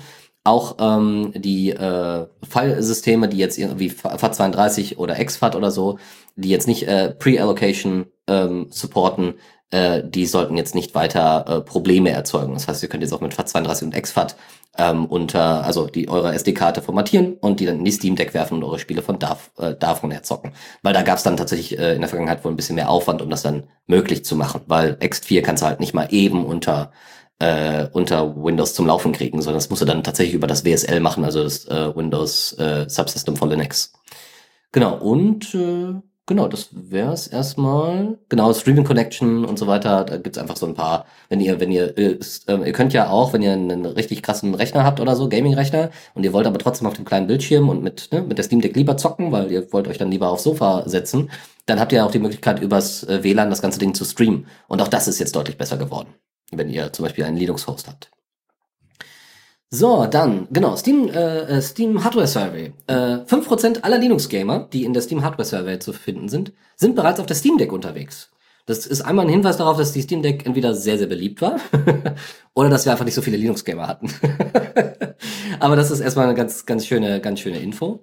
Äh, eine andere, ähm, andere Liste, die auch ganz spannend war, war, äh, dass Arch Linux Ubuntu tatsächlich in der Steam-Liste der Linux-Distros als Spitzenreiter abgelöst hat. Also früher hat man immer gesagt, ne, installiert den Ubuntu, ist stabil, läuft, zack, und ne, dann installieren wir Steam da drauf. Und es war ja auch erstmal der offizielle Support, den, äh, den Steam und Valve da äh, äh, angegeben hatte. Aber Arch Linux hat äh, tatsächlich jetzt äh, die Linux-Distros als Spitzenreiter abgelöst. Und das ist doch schon mal ganz schön, ganz schön zu hören. Äh, für zumindest die Leute, die Arch Linux mögen. Ähm, Ubuntu wiederum stellt aber darauf, also nicht darauf hin, sondern hat dann gemerkt, oh, äh, Gaming ist anscheinend ein Bereich, in dem sich Linux doch weiterentwickeln sollte, hat äh, äh, inzwischen ein Gaming-Team eingerichtet. Eine andere Information ist, äh, welche, wie viele Top-Spiele gibt es denn eigentlich auf der Steam Deck? Äh, also äh, nicht wie viele, sondern was sind die Top 10 Spiele, die auf der Steam Deck gezockt werden? Und auf Platz 1 steht tatsächlich, wenig überraschend finde ich, Elden Ring, äh, weil es halt wirklich so ab, ab Tag 2 oder so funktioniert hat auf der Steam Deck, was schon ziemlich abgefahren ist. Äh, Tag 1 oder Tag 2 tatsächlich, nach wenigen Stunden.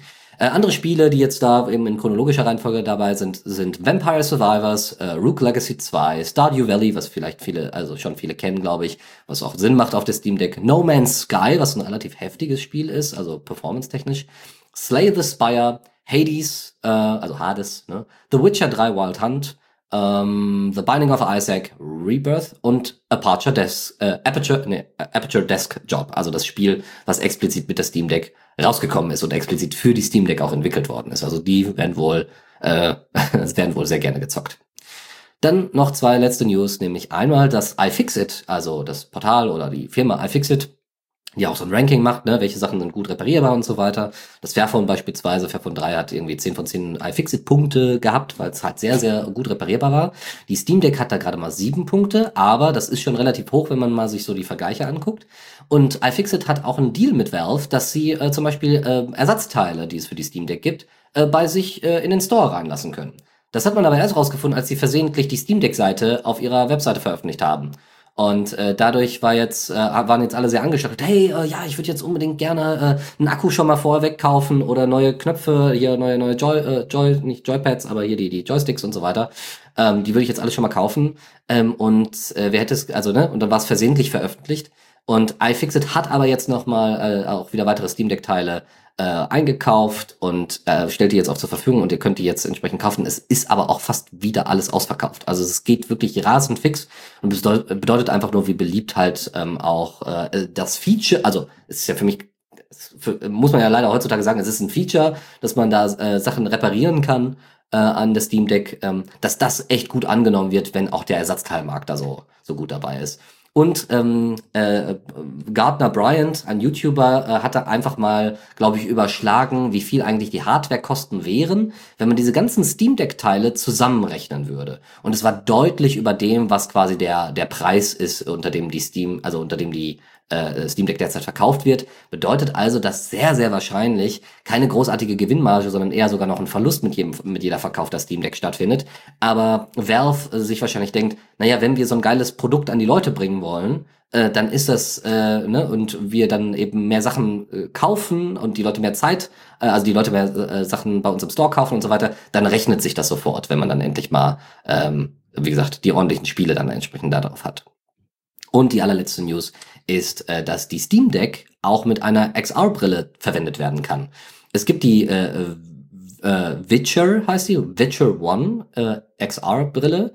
Ähm, da sind, äh, das, ihr habt dann wirklich einfach eine Brille auf. Es sieht auch wirklich nicht so krass aus wie eine VR-Brille, sondern ist eine äh, XR-Brille und sind einfach nur Bildschirme drin. Und ihr könnt da einfach entsprechend, äh, also direkt vor den Augen, und ihr könnt das einfach per äh, USB-C anschließen und habt damit den Vorteil, dass ihr nicht die ganze Zeit auf den Bildschirm gucken müsst und der vielleicht auch für euch vielleicht zu klein ist ähm, sondern ihr könnt einfach geradeaus gucken, ne, habt dann auch eine aufrechte Sitzposition und könnt aber mit dem Joystick trotzdem gut ar äh, arbeiten. Und tatsächlich, so absurd und so absurd dieses Bild auch äh, vor Augen ist, also schaut euch mal da die äh, Bilder entsprechend an, die wir euch verlinken in den Show Notes, ähm, so, so komisch das auch aussieht von außen, aber ich kann mir das super gut vorstellen. Weil mein Problem war immer, bei, früher bei Konsolenspielen und so weiter, du hast einen Joystick in der Hand, also nicht Joystick, aber hier Gamepad in der Hand und dann hast du aber weit entfernt den Fernseher, ja. Da kann man dann teilweise aufrecht besser sitzen und direkt am Rechner spielen, aber das ist halt auch für den Rücken nicht so geil. Äh, deswegen um, vielleicht ist tatsächlich sind solche XR-Brillen in Kombination mit der Steam Deck vielleicht der neue heiße Scheiß. Ich bleib, bin auf jeden Fall gespannt und freue mich drauf. Ähm, wenn vielleicht im, ab Oktober dann meine Steam Deck irgendwann erscheint. Kommando der Woche. Das Kommando der Woche habe ich euch mitgebracht und zwar ist das BTDU. Das ist ein BetterFS ähm, Disk Usage Profiler, der mit einem mit einer N-Curses GUI kommt und der ist insofern besonders, als dass man unter BetterFS oder ButterFS wird es ja auch gerne genannt, ähm, nicht so direkt äh, mit den klassischen Tools lesen kann, wie viel äh, von dem Speicher, der auf der Festplatte theoretisch zur Verfügung steht, tatsächlich verbraucht wird. Und dieses Tool löst das Problem folgendermaßen, und zwar mit einer Heuristik. Es werden quasi unendlich viele Zufallsstichproben innerhalb des, des äh, Systems gemacht. Das heißt, äh, nimmt sich einfach irgendeinen beliebigen Node innerhalb des BetterFS äh, schaut, wie viel Speicherplatz braucht das und speichert sich das ab und geht dann einfach zu, zufällig zum nächsten, macht einfach unendlich lange weiter. So ganz grob funktioniert das. Ähm, arbeitet daher also auf dem gesamten BitFS-Dateisystem. Man kann das jetzt nicht irgendwie mit auf Subvolumes oder dergleichen beschränken. Er läuft aber verdammt schnell und zeigt aktualisieren, laufend aktualisieren seine Ergebnisse. Ähm, das bedeutet natürlich, mit den ersten paar Stichproben habt ihr natürlich eine sehr schlechte Auflösung. Ihr wisst noch nicht hundertprozentig genau, wie viel Speicher das tatsächlich ist. Aber je länger äh, BTDU läuft, desto besser wird das Ergebnis. Und man findet über dieses Tool, wenn man jetzt zum Beispiel jetzt gerade einfach mal nur ein Datengrab sucht, vielleicht einen Ordner, der besonders viel Speicherplatz verbraucht oder so, das geht sehr, sehr schnell damit, weil die größten äh, Brocken sehr schnell gefunden werden. Ähm, ja, aber äh, wenn man dann äh, ins Detail gucken möchte, muss man BTDU tatsächlich ein wenig laufen lassen. Und, das ist auch wichtig zu wissen, man benötigt zur Ausführung Super-User-Rechte. Tipps und Tricks. Und da jetzt wirklich ganz schnell ähm, ein Beitrag von opensource.com, äh, also sind alles Linktipps äh, für euch, äh, wo ihr dann später nochmal reinschauen könnt. Einmal äh, von opensource.com ein Beitrag, wo erklärt wird, wie ihr Mitwirkende für eure Open Source Projekte gewinnen könnt. Das war ja heute schon unser Thema. Ähm, unter anderem, indem ihr eure Projekte ordentlich beschreibt äh, und einen Code of Conduct habt. Aber da gibt's noch weitere Tipps. Dann eine Nachricht, äh, einen, einen Beitrag von GNU Linux CH, wie ihr den Adblocker in GNOME Web etwas optimieren könnt. Das ist ein einfaches Dekopf-Kommando und das ändert entsprechende Configs, äh, die man nicht so einfach erreichen kann. Und damit habt ihr dann äh, einen ganz guten standardmäßigen Adblocker mit in GNOME Web äh, dabei, wenn ihr etwas leichtgewichtigeren Browser benutzt. Ähm, dann eine Anleitung, wie ihr einen Raspberry Pi Cluster baut. Ähm, dann ein Beitrag, wie ihr einen virtuellen Gitarrenverstärker unter Linux zum Laufen kriegt wie ihr PDFs bearbeitet, was eine Anfrage ist, die es sehr oft gibt und mit welchen Tools man das am besten machen kann. Dann ähm, gibt es eine, ein Projekt, was wir euch einfach mal so verlinken, das nennt sich Jazda. Das ist bei weitem noch nicht fertig, aber es ist der Anfang von einem Open Hardware Bike Computer, den, äh, der da entwickelt wird. Erstmal so ein bisschen Hardware ähm, auch, und da ist aber auch schon Software drauf, nämlich TOC OS nennt die sich. Und da wird entsprechend ein bisschen ausprobiert, was da möglich ist. Ähm, bisher äh, ist es wohl so, dass es äh, fünf gerade mal, in Anführungszeichen gerade mal fünf Stunden mit GPS tatsächlich äh, läuft. Aber es gibt noch ganz viele andere Sachen, die da drin sind. Bluetooth ist damit drin, ähm, Accelerometer, äh, Altitude, äh, Sensoren für Altitude und so weiter. Also da ist wirklich alles drin, was ihr braucht. Äh, das Display ist auch im Sonnenlicht äh, lesbar und äh, auch ein Software Development Kit gibt es bereits.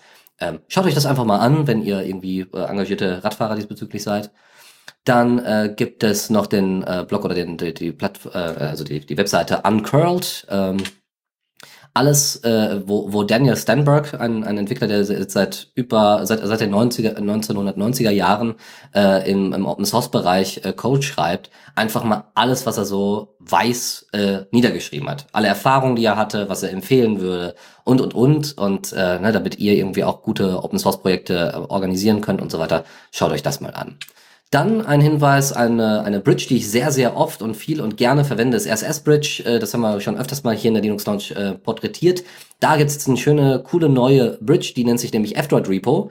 Und äh, dort könnt ihr euch ähm, einzelne Repos von einzelnen Apps abonnieren als RSS-Feed. Das heißt, wenn ihr zum Beispiel euer F-Droid äh, primär offline nutzt, also ihr, äh, ne, ihr seid gar nicht so oft online, sondern da ist, das ist, äh, weiß ich nicht, ihr benutzt ein altes Handy, weil es vielleicht auch nicht mehr so gut ist, weil ihr keine SIM-Karte mehr habt oder sonst irgendwas, benutzt ihr quasi für Osmond und ihr wollt aber trotzdem immer die neue Osmond-Version haben, obwohl ihr das eigentlich nur zum, ne, zum, zum, äh, was weiß ich, zum, zum Orientieren benötigt mit Offline-Karten und so weiter dann äh, kann ich euch diese Bridge empfehlen. Ihr nutzt dann einfach euren SS-Reader, hat diese Bridge und könnt dann einfach Osmond dort eintragen und kriegt dann eine Information darüber, wenn's, äh, wenn es geupdatet werden soll. Und es gibt ja sowieso in F-Droid die Möglichkeit, auch einfach APKs untereinander zu tauschen.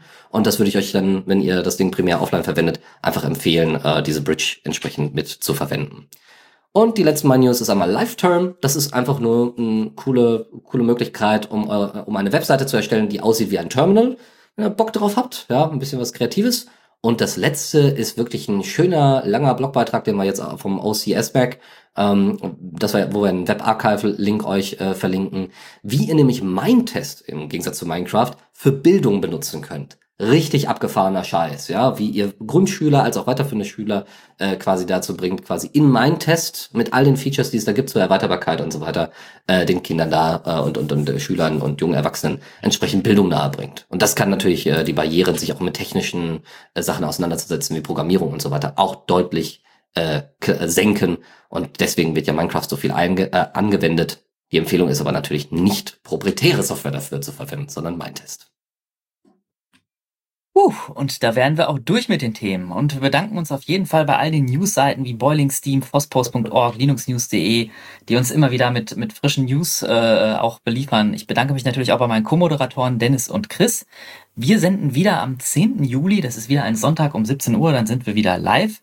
Jetzt bleiben wir allerdings auch noch auf dem Stream für unsere Aftershow. Also ihr könnt mal gerne dabei sein in den Chat hüpfen und mal mit uns quatschen. Für diejenigen, die jetzt das als Aufnahme hören, können uns aber auch gerne noch schreiben und zwar mit kommentar at theradio.cc. Also Kommentar wie das deutsche Wort Kommentar at theradio.cc. Das lesen wir auch und freuen uns auf euer Feedback. Vielen Dank und bis zum nächsten Mal.